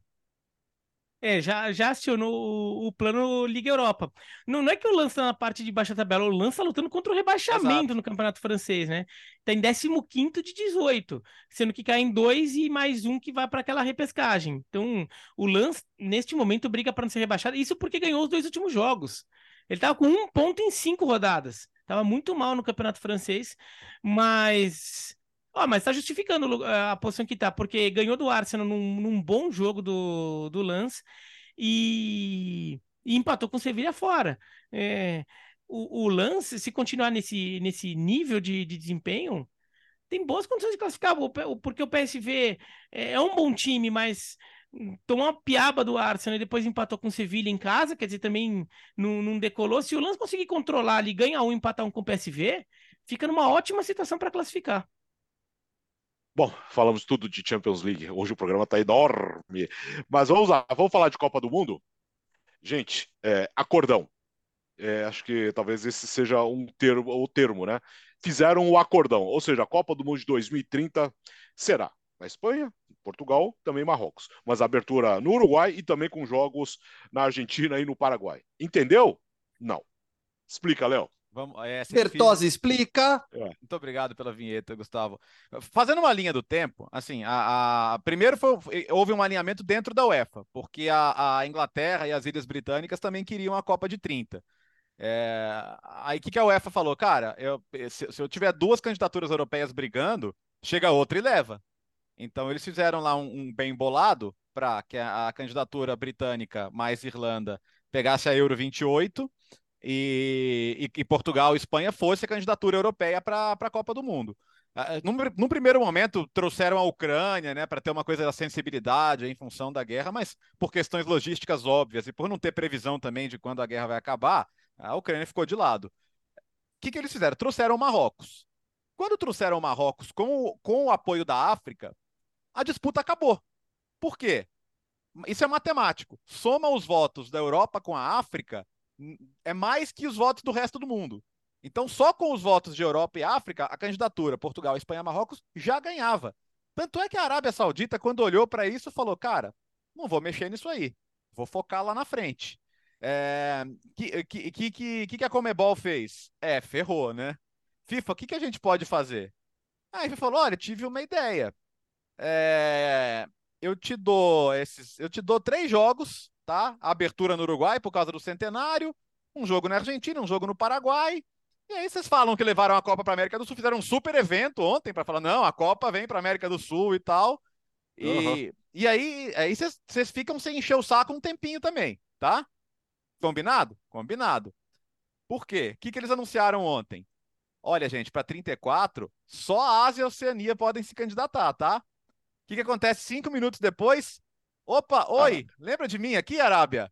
É, eu sou candidato e a Confederação Asiática me apoia. O que, que isso quer dizer? Hoje a Austrália falou, pô, mas e eu, né? É, desculpa. A Austrália pode Já até. fez o Mundial Feminino É, agora. né? então, a Austrália, a Austrália fala em lançar candidatura, mas também deve ter um acordão para dar outra coisa para a Austrália. Não sei, Mundial de Clubes de 29, alguma coisa assim. O fato é que tá tudo desenhado. É, Quem ganhou muito nisso aí? O Paraguai. O Paraguai é o grande vencedor. E o Chile é o grande perdedor. Por quê? O Paraguai do nada ganhou uma vaga na Copa porque vai receber um jogo. E o Paraguai, o Paraguai sofre para classificar. O Paraguai não, talvez não consiga classificar para essa eliminatória que só elimina três. Então, assim, a, a- Paraguai, é. que, é se- que é sede da Comebol. E, e- e o, e o presidente da Comebol é paraguaio, é o Domingues. Então, assim, o, o, o, o, o, o gra- o grande vitorioso de toda essa salada foi o Paraguai, e o grande perdedor foi o Chile. Porque o Chile fazia parte da candidatura e. Ah, Que era, candidatura, que era a candidatura to par. do par, né? É, É, porque, mas é verdade, era Chile, É. Uruguai, Paraguai, Argentina, e eles chamavam assim, não é que eu É. criei esse nome. O, o, o... E o Chile sobrou, cara. O Chile, o Chile vai ter que jogar eliminatória, sendo que o Paraguai já está garantido. E, e assim, é, eu aceitaria, em nome de um romantismo, um joguinho no Uruguai, o jogo de abertura, faz uma cerimônia e tal. Mas esse, esse bem bolado do Paraguai aí é duro de engolir, né? É, é duro de engolir. Ó, ó, primeiro que assim, ficou tudo muito óbvio que eles deram um jeito de fazer uma acomodação política, porque assim, a Europa ia levar, né? Uhum. A Europa que é Portugal e Espanha. Eles fizeram uma acomodação política para conseguir incluir a América do Sul, e daí até uma vitória política do, do Domingues é, de ter conseguido cavar essa vaguinha ali, numa, numa disputa que provavelmente eles perderiam se fosse uma disputa tradicional. E, e da Arábia Saudita, né? Então eles fizeram uma acomodação política para a América do Sul e daí uma acomodação política para criar todo um cenário para dar de- a Copa do Mundo de bandeja para a Arábia Saudita em 34. Lembrando que a Arábia Saudita tem um plano de lançar o país com, com projetar o país muito fortemente em 2030. Né? É, um, é onde que eles estão usando como marco, como os espanhóis usaram 92 como marco quando teve os Jogos Olímpicos e a Expo em Sevilha naquele ano. Então, a- então eles resolveram de uma vez só ter, ter duas Copas do Mundo, basicamente. Porque a, Austra- a Austrália pode tentar, mas é um negócio, né? A Austrália vai receber os Jogos Olímpicos de, em Brisbane É. em, em, 32. 36 em 32. Então também a Austrália também vai estar muito envolvida na, na, na organização dos Jogos Olímpicos, talvez nem pudesse eh, se dedicar tanto a uma candidatura de Copa do Mundo, a, a- às obras que fossem necessárias. Acho que a o único jeito que eu vejo algum candidato aparecer agora para a Copa de 34 quem é que China. vai aparecer é a China, porque a China tem dinheiro. Uhum. A China tem dinheiro e tamanho. Então a China pode querer atropelar. Agora, se a China chegar, sabe o que vai acontecer? Eles vão Acordão, capaz vamos abrir na dividir a China. Copa do Mundo É. com a Arábia Saudita. Vai virar uma Copa China-Arábia Saudita. E daí os dois recebem. Porque agora, depois que, que vão fazer uma Copa do Mundo com Paraguai, Uruguai, Argentina e Portugal, Espanha e Marrocos, você não existe mais limites geográficos para você fazer Copa em mais de um país. Não. Você faz do jeito que você quiser. E a Se UEFA, e a- e a UEFA Mundo- também já abriu, né, o Biratã? Agora, porque, por exemplo, a- o acordão da UEFA foi a, a- a Grã-Bretanha e Irlanda do Norte em- Irlanda em 28 e Itália e Turquia em 32. É, Nossa. é Itália e Turquia, se tudo a ver, né? Itália e Turquia. Copa do Mediterrâneo, né? Sim. Daí é capaz de meter um joguinho na Grécia ali, só pra, se, se a Grécia fizer graça. Mas, nossa, até ficou uma rima. É. Mas é, foi um acordão. Sabe quem eu também acho que perdeu um pouco nessa? É, no momento até se sente como vitorioso. Mas em, em longo prazo, acho que pode ter sido ruim para a Argentina. Porque a Argentina é um país que vai, economicamente, a Argentina é um país que está patinando já há um bom tempo. Não consegue se encontrar. Mas assim, a Argentina é um país que tem um tamanho e ainda tem uma economia de um certo tamanho que a gente imagina que em algum momento a Argentina possa se encontrar economicamente e, e- e ter alguma estabilidade. A Argentina, pelo tamanho da economia que ela tem, pelo tamanho do país mesmo, pela população do país e pelo, pelo, por quanto esse país se dedica ao futebol, a Argentina, num momento em que ela tiver uma economia um pouco mais ajustada, a Argentina vira uma candidata natural a receber a Copa do Mundo. né? Ela já faz muito tempo que recebeu é, a outra, e é o atual campeão do mundo, então existe até um momento de certa paixão do mundo pelo, pelo argentinismo no futebol. E, e a Argentina, no final das contas, ela vai queimar a chance dela por causa de um jogo. Ela vai receber um jogo e vai queimar a chance dela, porque agora vão ser duas Copas do Mundo que tem que ficar fora da América do Sul, né? Então a Copa de 34 vai ser na, provavelmente na Arábia Saudita, vai ser na Ásia, e a de 38 também não vai poder ser. A 38 vai ter que ser na América do Norte, talvez, ou na Oceania. Ou derruba um Porque pelo- rodízio, né? É o ro- derruba o rodízio, porque pelo rodízio você tem É. que ficar duas Copas fora. Se sediar uma, fica duas fora. Daí a Argentina volta a disputar é, só em 42, mas aí tendo que eventualmente disputar com a Europa de novo. É. Que a Europa volta para a disputa. Então, é... e isso tem que ver se até aqui lá, na até América lá vai ser uma Copa do Mundo em todos os países do mundo É. já. E se tem que ver se Ah, uma Copa. E, e se tem que ver se até lá é, a Colômbia não começa a querer falar, não, agora é minha vez aqui na América do Sul. É. Né? A Colômbia é um país que também tem, tem tamanho, tem população, que hum, vai, que se encontrar uma estabilidade política e econômica, poderia receber uma Copa. A Colômbia pode falar, eu já tinha que ter recebido em 86, abri mão porque estava com problema, agora é minha vez aqui. Né? E acho que pode ter sido ruim para a Argentina é, esse acordão, tudo por causa de um jogo. Parece é que, legal é que, é que aí o jogo, mas aí? Tic-Tapia pensa, né, Biratã? Ah, mas daqui a, daqui a 8, 12 anos eu não vou estar mais, então aí azar de quem É, quer, né? Sim, vamos resolvendo Copa a É. Copa. Fala, Gustavo. Um jogo no Uruguai de abertura é justificável. É, é- é uma história legal Aham. você ter essa abertura no Uruguai. Argentina e Paraguai ganharem esses jogos, hum, o único, o único sentido disso é político. Nenhum outro faziam parte da candidatura, mas é, o único sentido disso é político. Tem um aspecto técnico importante nessa história. Eu imagino que essa partida de abertura no Uruguai seja com a seleção uruguaia, assim Sim, como eu imagino sim, que sim. na Argentina a Argentina vai jogar. Isso tá É, definido. e- é. Isso, é, e o Paraguai vai jogar ser no todo Paraguai. mundo cabeça de chave, né? É, mas olha só, três seleções, outras três seleções vão jogar nesses países. É, as, os países sede não vão reclamar, mas o time visitante, entre aspas, vai ter que jogar uma segunda rodada, tendo que fazer uma viagem continental, enfrentando 4, 5 horas de fuso para uma partida que vai ter um intervalo de dois, três dias. Existe um aspecto técnico que é fundamental. Todo mundo, eu acho que todo mundo está criticando e com razão né, essa ideia de querer ficar espalhando a Copa do Mundo, desse acordão político, mas olhando pro jogo, três seleções vão, vão, vão, vão, vão ser prejudicadas nesse sentido, na comparação com outras que já Sim. estarão Sim. em Madrid, em Lisboa, em Valência, é, em Casablanca, hospedadas, treinando e se preparando para as partidas. Que, que, a gente está falando de um torneio de tiro curto. O que, que, eu imagino, Gustavo? Eu acho que esses três jogos vão ser os primeiros. Talvez assim, a, esses jogos sejam puxados um, dois dias. Igual tem na Olimpíada, sabe? Você faz o jogo Sim. antes da abertura. Sim. É, pra... Soft opening. É, é isso. É, talvez seja o é caso. Porque quando, porque quando o restaurante, um hotel vai uhum. abrir antes da hora, eles fazem uma abertura mais ou menos ali, é, né? É, talvez, talvez seja isso, assim. Só, só porque eles prometeram que, que daria um tempo razoável para todo mundo se recuperar para o segundo jogo. Então vamos ver como é que vai ser. Acordão político, meu amigo, isso aí desde o Avelange, né? A, a, a, a FIFA fez uma Copa do Mundo na Argentina com, com, com a ditadura matando gente a rodo e não se importou com isso. A, a, FIFA, a FIFA dividiu a Copa Japão e Coreia para ficar bem com as duas. A FIFA, a FIFA manteve a Copa na Rússia e no Catar, mesmo depois de comprovadamente ser um processo corrupto. Não estou nem caluniando ninguém aqui, porque é fato comprovado, investigado e punido, né? Com as pessoas que, que receberam dinheiro para votar. E, enfim, isso aí, isso aí é. Se você quiser voltar para a era romântica, né? Você vai ter que voltar lá para Stanley House, Jules Rimet. Porque sabe por quê? Eles sabem que a gente tá cheando pra caramba de, disso aí. No dia que começar a Copa do Mundo e tiver Paraguai e Austrália, a gente vai acordar e vai, vai acordar e vai assistir, não que o jogo vai ser à noite, né? Mas a gente vai assistir, cara. E eles Sim. sabem disso. Eles sabem que é, a, a FIFA trabalha com um ponto que é muito básico. A nossa paixão por Copa do Mundo ela é inabalável, velho.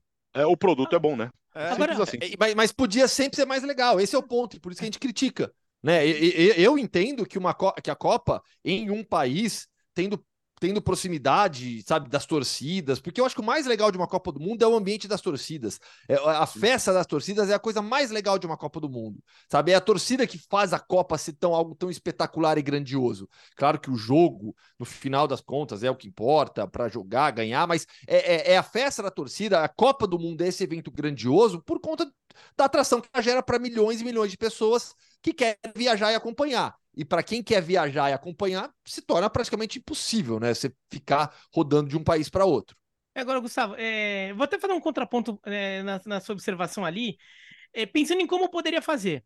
Primeiro, um jeito, é claro, imagino que os jogos no, no o jogo do Uruguai já está definido como abertura da Copa, né? Mas eu imagino que o jogo da Argentina e no Uruguai e no Paraguai fossem no mesmo dia ou no dia seguinte.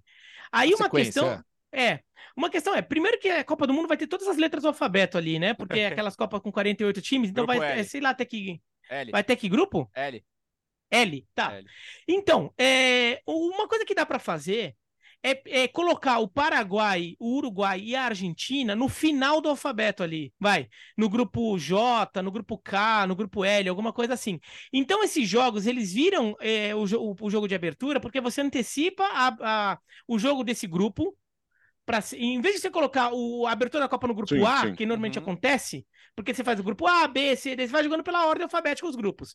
Se antecipa um jogo de cada grupo, desses, de, de, desses grupos lá do final. Depois eles vão jogar porque, só depois. Né? Porque depois eles vão jogar no final da segunda rodada. Então você é. cria um intervalo muito grande entre o primeiro, o primeiro e a segunda rodada para esses, esses seis times que forem jogar. É, tudo o... bem, mas aí gera não. um desnível técnico do mesmo jeito. Sim. Você tá não, gera. um descanso muito maior para seis seleções. Só que daí você vai falar, ah, só que daí você também vai ter que ter o deslocamento. Você vai fazer uma. É, talvez esses times façam uma parte da preparação aqui na América do Sul para a estreia e depois migrem para a Europa ou para Marrocos para fazer o resto lá. A Bahia não estava morrendo de, a Bahia não morrendo de calor lá em, na Bahia, ah. foi jogar em Porto Alegre? Pô. Então, agora tem uma questão de uma questão que acho Alemanha, que é, né? Alemanha, é, uma questão que, que, que, que, que se levanta é a questão do clima.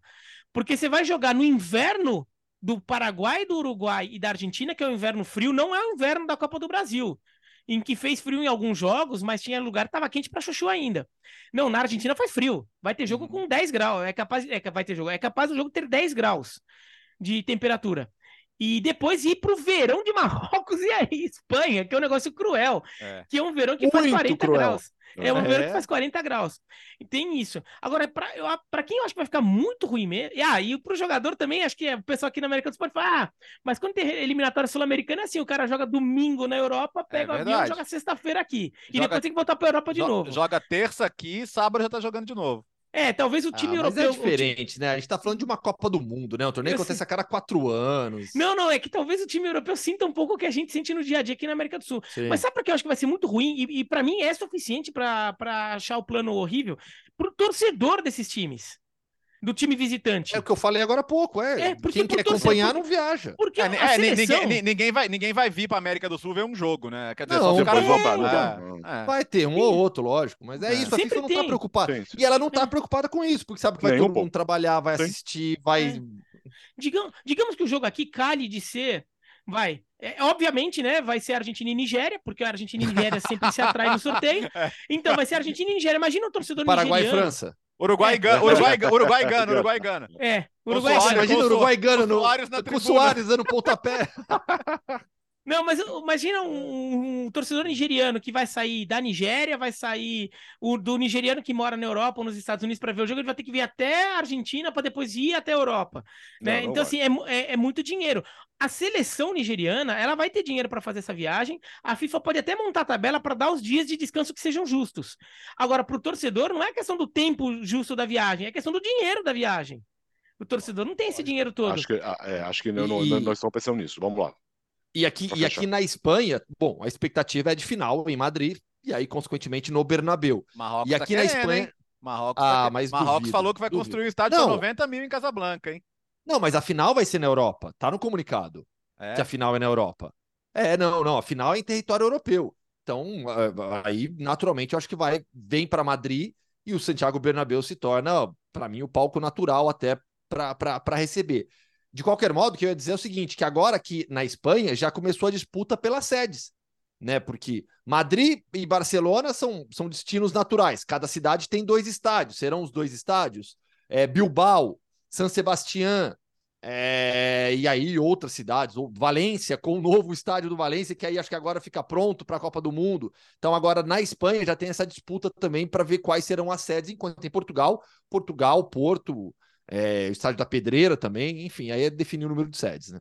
Não, e Um tem destaque. que... Hum. Não, e assim, lembrando que a Copa de 82, a Espanha, por questão política, já botou em quase tudo quanto é cidade do país. Foi, foi um negócio meio bizarro, acho que foram 16 cidades sedes, olha, 16 estádios, né? Porque Madrid e Barcelona tiveram. eh, Madrid, Barcelona e Sevilha tiveram dois estádios cada. Mas San Sebastião não recebeu, né? San Sebastião talvez E agora queira e usar a essa Real. Arena, né? Pô, é, seria muito legal levar a Copa. Bom, eu acho que a Copa tem que ir para o País Basco, obrigatoriamente, mas não sei se eles vão levar para duas cidades, né? Para Bilbao e San Sebastián. Eles e já, aí eles já, eles já- já- já perderam a Euro, né? Por causa da Covid, né? Que foi para Sevilha, né? Ô, Verdade. Gustavo, um- é, uma manchete rapidinho, só para a gente fechar aqui, porque tem o, o Rafa uma entrevista ainda. A Rússia foi liberada na UEFA, né?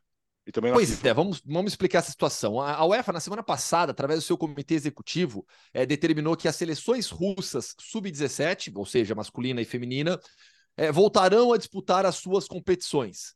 Eh, decisão da UEFA na semana passada, e aí nessa reunião do Conselho da FIFA, a, a FIFA também seguiu a mesma linha e liberou as seleções russas sub-17 para jogarem as suas competições oficiais. Eh, já há países europeus eh, na época do, do anúncio da UEFA, que, anunci- que divulgaram que vão boicotar essas partidas, mas na prática é isso. Seleções russas, então, estão liberadas para disputarem novamente os torneios sub-17. Eu acho que gera uma discussão é, importante, porque a guerra é ilegal, a guerra não deveria existir na Ucrânia. Assim como outras guerras que existem no, país, no mundo e não, não possuem a mesma repercussão. Uma coisa não justifica a outra, mas é, há muita hipocrisia também quando se fala nesse assunto aqui na Europa. E, e uma outra discussão importante: era justo você punir os jovens russos e russas é, dessa essa privação dos torneios internacionais? É, existe toda a questão diplomática, toda a base diplomática de bloqueios que já existem econômicos com a Rússia. Era justo também isso em relação aos jovens no país? Eu acho que essa discussão é bastante importante também. É, eu, eu, eu, concordo rapidinho, Alex. Eu concordo com o Gustavo sobre a questão da, da, da, da dos, dos, dois pesos, duas medidas. A gente sabe que o mundo ocidental não olha para os dramas da humanidade do mesmo jeito. Isso, isso, isso daria todo um xadrez verbal aqui, né? É, aliás, um abraço para eles que são ótimos. É, agora, eu acho que você vai ter um problema esportivo, porque a maioria das seleções europeias não vai entrar em campo. E aí, a, a Rússia vai ser campeã europeia sub-17 sem jogar? Vai para o Mundial sub-17 sem jogar? E talvez no Mundial sub-17 não queiram jogar com ela e ela pode ser campeã mundial sub-17 sem jogar. É, a, a, gente tem um problema aqui. É, e, e, em algum momento eles vão ter que lidar. Quando os jogos chegarem, eles vão ter que lidar com esse problema, né? Nós vamos falar muito disso ainda uh, nos próximos episódios. Uh, e agora vamos, vamos para onde, Gustavo? Depois para a Alemanha. Que longo hoje, hein? Para a Alemanha, para Rostock. Rostock. Lembra que a gente falou aqui outro dia do Júnior Brumado? Ex-Midland, que foi emprestado ao Hansa Rostock? Papa com ele nessa semana. Então vamos, Léo. Então vamos lá para a Alemanha, então, para um jogador muito rodado, mais rodado que o próprio Gustavo Hoffmann. Hoje é dia de Hoffmann Entrevista. Fã de esportes, o papo desta semana é com José Francisco dos Santos Júnior, natural de Brumado, no interior da Bahia, mais conhecido como Júnior Brumado, atacante hoje em dia do Hansa Rostock, na segunda divisão alemã. Júnior, tudo bem? Prazer falar contigo. Olá, galera, tudo bem? Prazer falar, um enorme falar com vocês. Gustavo, muito obrigado pela atenção de hoje. Então, que eu bater um papo e falar sobre a minha vida, onde é que eu vim, onde é que eu nasci, das minhas coisas, que é super importante também. Jogador formado no Bahia, a torcida do Bahia se lembra muito bem do Júnior com passagem marcante pelo futebol dinamarquês, pelo Midtjylland e, como eu disse, atualmente jogando pelo Hansa Rostock, um clube super tradicional também do futebol alemão. Vamos começar então, Júnior, pelo presente, essa transferência sua recente para o Hansa Rostock, você foi emprestado pelo Midtjylland, já marcou gol pelo Hansa. Como que foi essa mudança? Como surgiu a proposta? E, fala um pouquinho da sua adaptação também ao novo clube, ao novo país, a, um, a uma nova liga. É, o que me fez vir para o Hansa Rostock foi que realmente eu precisava de um tempo para poder jogar. Eu estava passando por um momento difícil por questão das minhas lesões. Tive duas, tive duas lesões consecutivas no mesmo lugar quando eu estava na Dinamarca, na FC Midtjylland. E eu perdi um pouco de espaço porque futebol é assim, às vezes outra pessoa chega, você tem que entender, essa pessoa está bem melhor que você nesse exato momento, por você não estar tá em atividade no clube por questão de lesões. E a importância para mim de eu poder estar aqui, essa, desse jeito que eu vim parar aqui, foi porque realmente precisava de um momento para poder jogar na minha vida, um momento para respirar novos ares, um momento para poder acreditar na minha pessoa, entendeu? Que é o mais importante, apesar de eu ser jovem, apesar de, de eu estar sempre procurando as melhores coisas para mim. Então eu decidi vir para o Hansa porque eu me senti confortável pela forma que eu conversei com o diretor do time, do scout do time, para mim foi da melhor maneira possível, com algumas complicações lá na Dinamarca, pra, não pude ir para outro lugar, mas é, eu fiquei muito feliz quando eu conversei com todos os pessoais aqui, com os treinadores também, então foi uma decisão bastante sábia de poder estar aqui, entendeu? 24 anos, empréstimo até o final da temporada, né? Até o final da temporada, estou aqui para jogar já porque durante a transferência estava acontecendo algumas coisas, porém o Mitchell estava é, é, não posso falar complicando, mas posso dizer que é, seria um pouco que ele estava querendo olhar para o lado deles, porque eles, eles não estavam colocando nenhuma opção de compra na minha negociação, então eu tive que realmente aceitar em poder ir para a equipe que, que queria um empréstimo, mas sem opção de compra, porque o clube que eu estava na Dinamarca não queria fazer essas dessas transações, porque você sabe como é futebol, se eu vou com valor de opção de compra baixo, eu faço um ano bem e daqui a pouco o, eles me venderam por, sei lá, 5, 6 milhões de euros, poderia ter sido mais, então eu também entendo o lado deles e tô aqui. E sobre a segunda divisão alemã, é, é um campeonato de um nível técnico alto, clubes fortes, alto investimento das equipes. Eu citei agora há pouco, Hansa Rostock é um clube super tradicional na Alemanha. Fala um pouquinho da realidade que você encontrou na Bundesliga 2. É, eu a primeira coisa foi o primeiro jogo na, quando eu cheguei aqui. Eu, eu citei para os jogadores e, para os técnicos e para o próprio diretor da equipe que eu estava sentindo um pouco de falta de realmente de sentir a atmosfera dos torcedores no estádio, entendeu? Porque você sabe quando a gente vem do Brasil, você sabe quando você vai no estádio, qualquer um jogo no meio de semana, principalmente quando eu vivi lá no Bahia, que foi um tempo maravilhoso para mim. É, você vê tipo pessoas que estão é, no meio de semana, a gente falando que não vai uhum. trabalhar porque tem que ir para o jogo no meio de semana, a gente saindo do trabalho e correndo para jogo e lotando esse estádio com 20, 30, 40 mil torcedores. Tem jogos que são assim. E, e a primeira coisa que eu falei para o diretor foi isso, que eu sentia falta dessas coisas, entendeu? De realmente viver é, uma pessoa se importando realmente com uma derrota, uma pessoa comemorando uma grande, um grande triunfo, né? Que a gente que é da Bahia, nascido uhum. e criado ali na Bahia, no time do Bahia, a gente nunca fala outra palavra e sim triunfo. Uhum. E, e eu conversei com eles e falei dessa forma porque eu estava sentindo falta disso e hoje eu pude ver, desde quando eu cheguei no primeiro jogo, que o Hans é um clube muito tradicional, torcedores apaixonadíssimos. É, todo jogo no, em casa são 30 mil torcedores. Fora de casa, eles acompanham a equipe, eles lotam o, o a parte de, de, de visitantes. É, se tem espaço para 10 mil, vai 10 mil. Se tem espaço para 15 mil, vão 15 mil pessoas, entendeu? Então, a Bundesliga, a segunda divisão, para mim está sendo uma experiência muito ótima, porque porque você vê grandes equipes que estão jogando a segunda divisão, o o Hannover, o Hertha Berlim, o Schalke, o Hamburgo, tem várias e várias várias equipes de tradição também na segunda divisão. É um campeonato muito muito forte, uma intensidade muito alta e também tecnicamente não deixa não deixa a desejar. Para mim é mesmo. uma experiência maravilhosa. Cada jogo aqui é como se fosse é, uma final de campeonato. A gente está jogando uma correria, uma, uma um, com contato, muito contato físico e muitas coisas, entendeu? Tipo, é uma coisa totalmente diferente. Pensando em, pelo lado de ser mais esperto de jogar futebol, é totalmente diferente. É, é um jogo muito intenso também, né? Assim como na primeira é, divisão, né?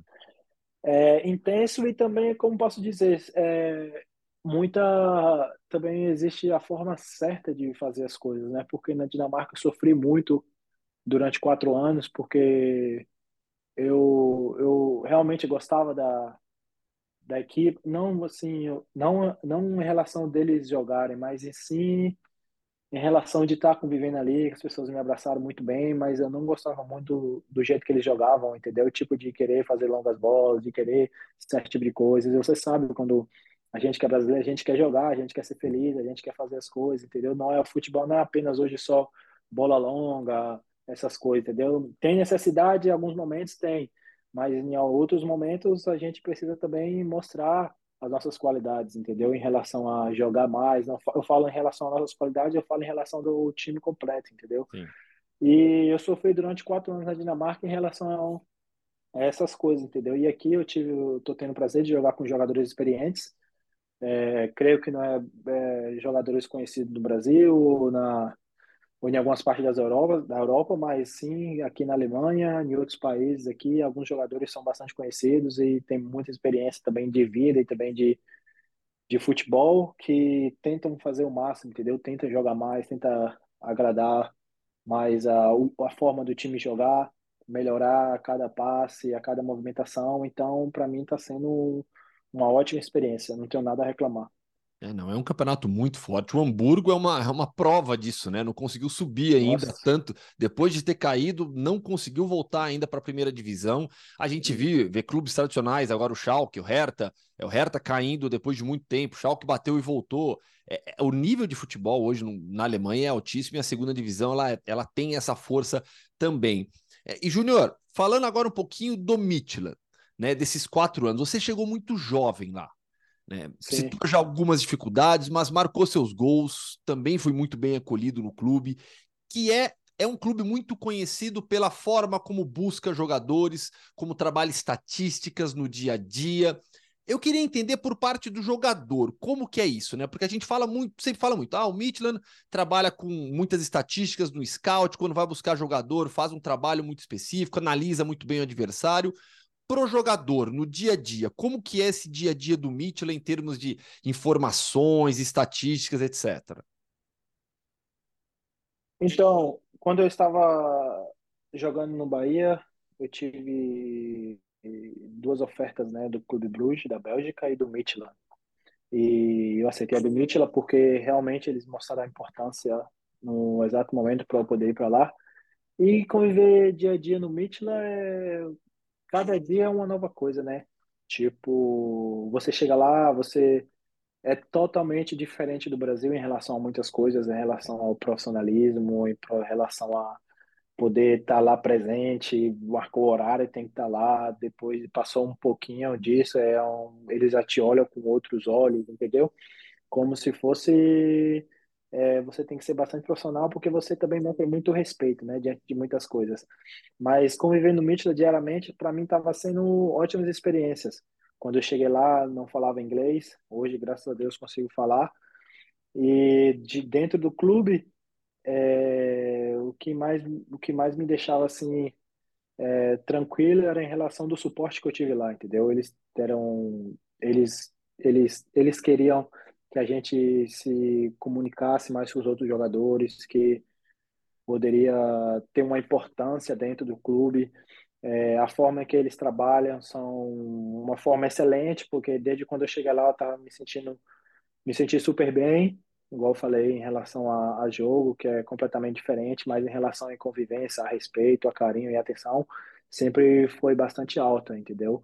Mas para mim, conviver do Mitchell durante quatro anos, Mitchell quatro, em quatro anos, para mim foi foi uma benção, né? Foi bastante importante para minha carreira, para poder amadurecer, se tornar forte, com alguns altos e baixos, mas consegui, entendeu? É, você vê provavelmente, se, se eu tiver oportunidade de poder perguntar alguma coisa sobre lá, muitas pessoas vão falar super bem de mim, entendeu?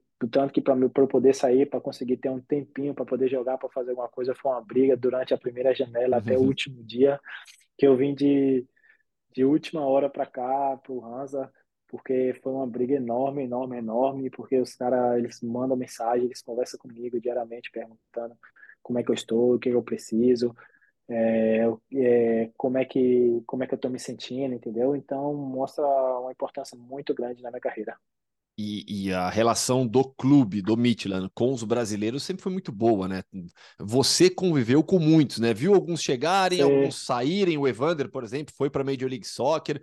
É, a, a, comunidade brasileira do Midland era boa, né? Ô, deixa eu pegar seu carregador, senão vai descarregar aqui, beleza? Vai lá, vai lá. A gente edita é. aqui. Se não dá ruim. Não tem problema. Peraí que eu te respondo já essa parada aí. Vai para não cair aí.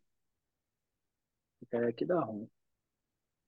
1% mano, na hora.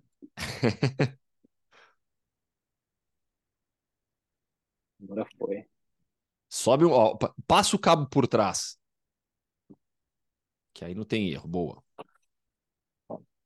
Melhor. Boa, vamos lá, peraí. Eu vou fazer 3, 2, 1, aí você responde, tá? Tá.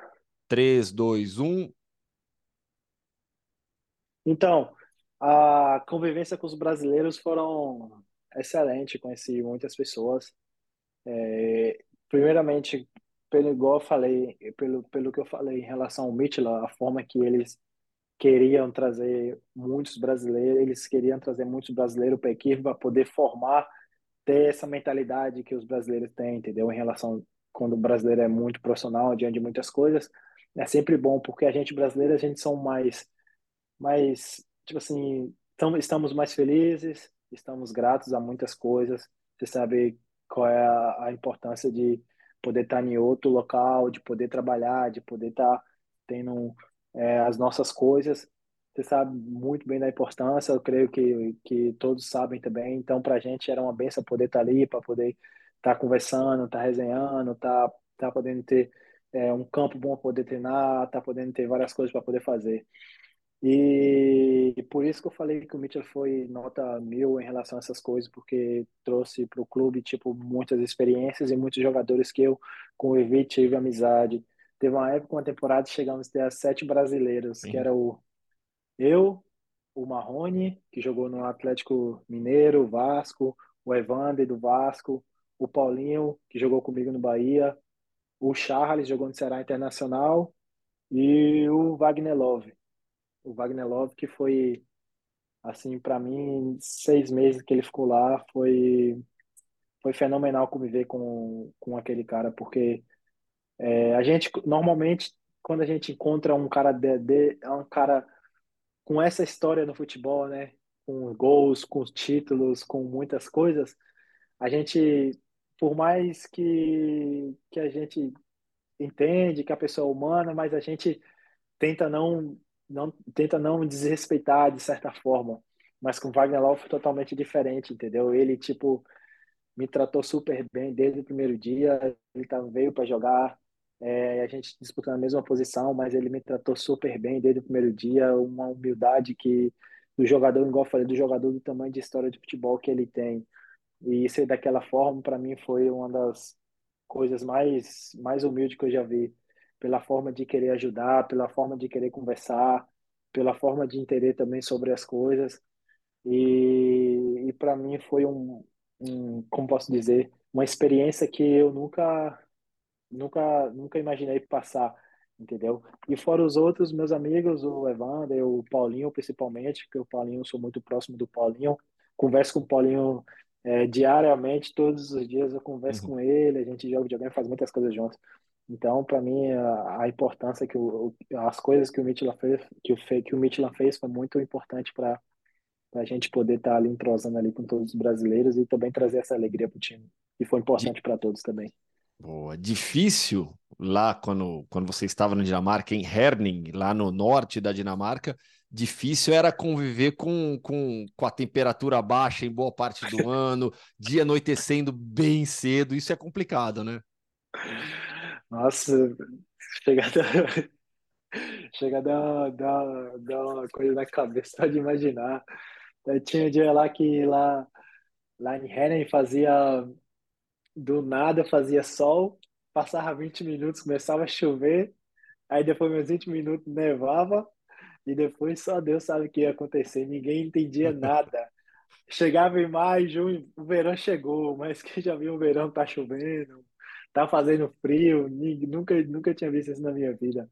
Para mim foi uma cidade que me pegou de surpresa, um país que me pegou de surpresa, né? Porque aí quando a gente sai, por exemplo, eu que saí da Bahia, tá fazendo ali 31, 28, 29 graus, quando chegar para lá, menos 8, menos 7, 6, algumas vezes, entendeu? Tá muito abaixo, então me pegou super de surpresa, mas igual eu falei, a gente às vezes não não tem uh, muitas coisas que escolher, entendeu? Se a gente quer realizar sonhos, a gente tem que correr atrás, tem que passar por cima dessas coisas e Sim. é o que importa. E, e, no final das contas, você conheceu praticamente todo o país, rodando com o Midland, jogando em várias cidades, em Copenhague, sim. e hoje, e hoje em dia gosta muito do país, né? Sim, sim, gosto muito, sou apaixonado. Não sou apaixonado pela temperatura, né, do, do país, das coisas, mas eu sou apaixonado sim pela cultura do país, pela segurança que existe no país, entendeu? É muito é muito top em relação a muitas muitas coisas. O país é outro nível em relação para poder viver, para poder para poder ter sua vida tranquila, entendeu? Para mim, tipo assim, por mais esse é o meu segundo país na Europa que eu estou morando, que é a Alemanha, mas também um ótimo país, mas na Dinamarca eu convivi por quatro anos, para mim foi Nunca tive problema com nada, zero. Nada, nada aconteceu comigo, nada aconteceu com outros jogadores, nada, zero. É, isso aí não tem Nunca preço, vi. né? É. é isso e, aí, é, tranquilidade é tudo. E, e, nesse período de Midland, você teve um empréstimo também para o Silkeborg, né, em 2020, para ganhar experiência, que você chegou muito jovem lá, né? Você jogou de 19 é, para 20 anos, né? É. é. Aconteceram, igual eu falei, né? Eu sou um cara muito grato diante de todas as coisas. É, eu sou eternamente grato ao Bahia. Eu não falo muito assim porque não, então, não, não, não dou muita é, entrevista, porque eu gosto de ter minha vida mais tranquila, entendeu? Sempre ficar ali só trabalhando e fazendo minhas coisinhas, mas toda vez que eu tenho a oportunidade de dar entrevista, alguma coisa, eu sempre falo que eu sou eternamente grato ao Bahia, né? Que me deu a oportunidade de poder estar realizando o meu sonho, de poder estar jogando e poder atuar como atleta profissional. E em relação quando eu, eu mudei para o eu também sou eternamente grato ao clube, que é o primeiro clube da Europa que abriu as portas para mim, para eu poder estar aqui, para eu poder tá tendo esse sonho e realizando as coisas. E eu cheguei muito jovem, cheguei com 19 anos lá, e é, é como eu falei, né? No Bahia eu não, não tive muito tempo de, de poder jogar, assim, em relação de ter sequências de jogo na minha vida.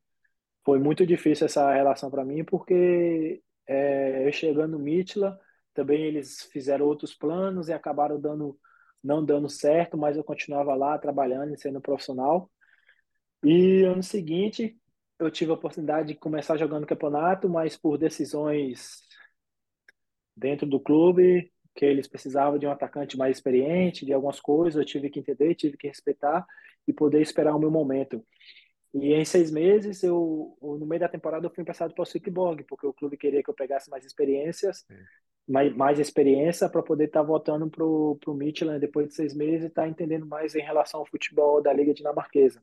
Então, para mim, é, desde quando atuei no profissional em 2017, se eu não me engano, 18, 17, foi 17. É, essa minha ida para o Silkeborg foi a minha primeira, minha primeira, foi a minha primeira vez que eu consegui jogar 10 jogos consecutivos na minha carreira como jogador profissional. E aí, para mim, foi super importante, entendeu? Foi super importante para minha carreira.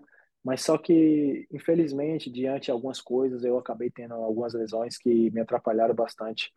Então, depois dessa minha ida, por, dessa minha volta, eu tive uma lesão na, na lombar, que eu fiquei seis a cinco meses fora e pude voltar para o Mitchell novamente, consegui meu segundo jogo, acho teve um clássico contra o Copenhague, já voltei já fazendo gol e depois por decisão de treinador, eu tive que ficar no banco até o final da temporada e aí sim poder assumir a, a titularidade é, 100% quando acabou a temporada e começou a nova com outro tipo de outro outro treinador. E aí foi o ano que eu estava super bem, entendeu? Foi quando eu estava na média foi outro ano que eu, aí que eu tive a sequência de jogos, que eu estava jogando todos os jogos diariamente. E aí foi a minha melhor temporada que eu fiz, mas infelizmente lesões vêm e depois disso só foi fazem uma mais parte. complicada que a outra. É, fazem É. parte também, né? E aí tem que superar. É, Pra gente, pra gente encaminhar para o encerramento já agora, Júnior. É, Bahia, falando do Bahia. Quem que te lançou no profissional? Você lembra do seu primeiro jogo? Como foi? sim, é, no Bahia quem me, me lançou profissional foi o Jorginho, lateral direito, campeão mundial.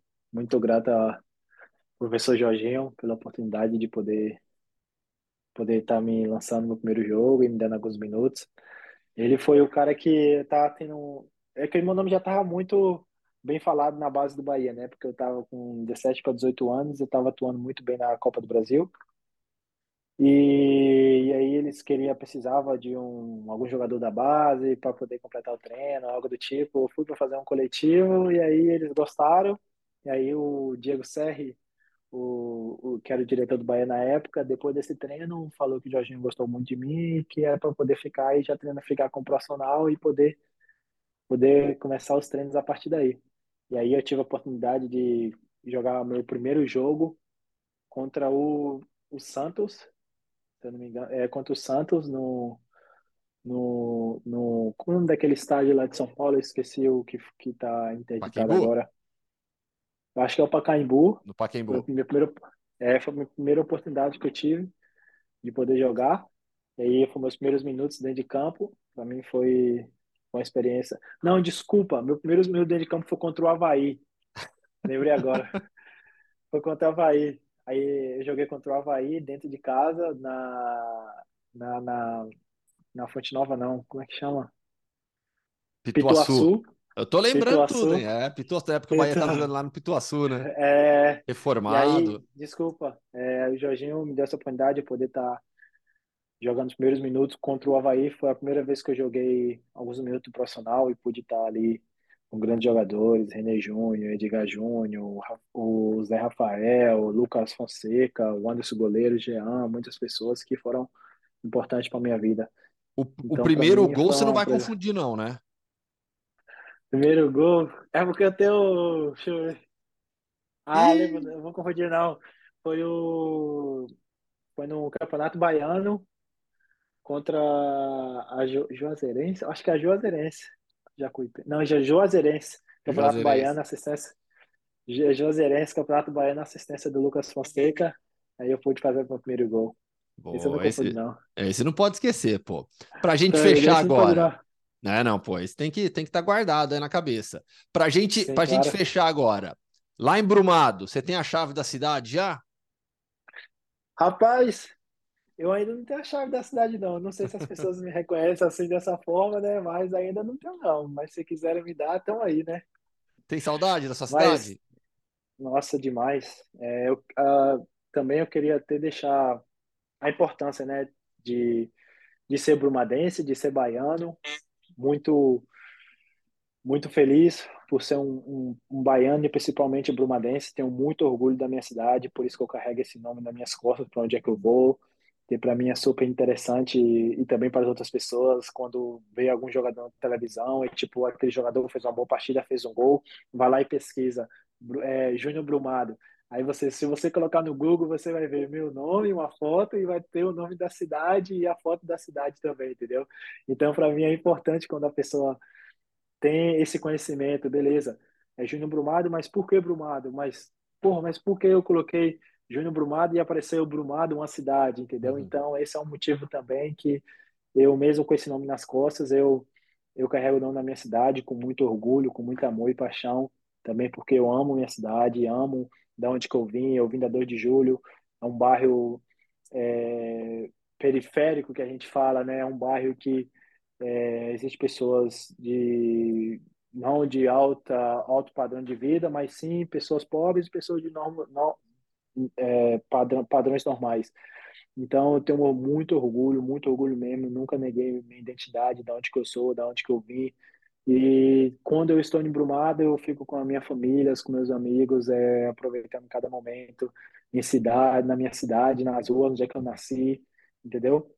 Eu aproveito cada momentinho quando eu tô lá, cada dia, porque para mim, Brumado, é, quem, quem, quem me conhece sabe, Brumado, eu já falei, quando eu parar minha carreira, é voltar para Brumado e relaxar e aproveitar esse tempo que eu fiquei longe, porque eu sinto muita saudade, para ser sincero, eu sinto muita saudade da minha cidade.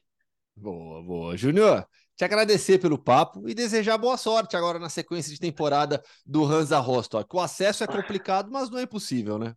Mas não é impossível, né? Estamos aqui para poder tentar e ter os nossos momentos, aproveitar cada dia, cada jogo e vamos que vamos. Eu que te agradeço aí pela atenção, muito obrigado. E é isso aí, vamos para cima e vamos ver que, o que esse ano nos espera. Valeu! Esse não é mundo do Hoffman, né? Só, só- pode Ah, ser Alemanha, alternativo, pô. mas o país não, né? É, é, Ah, não é, é, é, pode a ser. gente vai. tem influência lá coração. também. É isso, tem, tem, tem uma influência, uma influência de coração lá. É, o Gustavo tá vivendo já o clima de Copa do Mundo para daqui a alguns anos. Ou de euro, né? É, o de euro E euro também, tem é. Copa, tem Copa, De euro tem euro agora na É. Alemanha. Voltar É. pro Brasil, acho que não vai rolar tão cedo, né? É, Não vai dar, né? Não vai dar. Não vai rolar. Não Desculpa, vai não rolar. vai. Eu volto, eu volto nas férias no ano que vem de novo. Então tá bom. E nós estaremos aí. É, Terminou o podcast Futebol no Mundo 274, hoje recheado, mas foi, foi bem legal. E nós voltamos na segunda-feira para falar da rodada do fim de semana na Europa, com destaque para Arsenal e Manchester City, né, Léo? Domingo, meio de meia, super cobertura, hein, Alex? Com Paulo Andrade, Renato Ruel, João Castelo Branco, Nathalie Gedra, este que vos fala, e segunda-feira com convidados especiais aqui. Ô, será que João e Nathalie, para falar do jogo, já que os dois estarão no, lá? Ah, já manda É, um zap vai aí. que, né? É, vamos, vai que. Ah, tchau, Gustavo. Tchau, valeu. Até semana que vem. que no sábado eu estarei em Real Madrid e Osasuna. Aliás, uma entrevista bem legal vai ao ar nessa sexta com o time Ábila, o atacante argentino do, do Osasuna. Eu bati um papo com ele, bem legal a matéria. O Fã de Esportes acompanha na programação dos canais ESPN. Tchau, Birão. Bom, boa jornada de beisebol aí para você. É, tchau. Acompanhe os playoffs da Major League Baseball, começaram anteontem. Hoje tá de folga e amanhã também. Mas aí volta no sábado. É isso, e nós voltamos na segunda-feira. Bom fim de semana. Tchau. O podcast Futebol no Mundo é um oferecimento de Ford, Motorola, Betfair.net, Claro e Sal de Fruta Eno.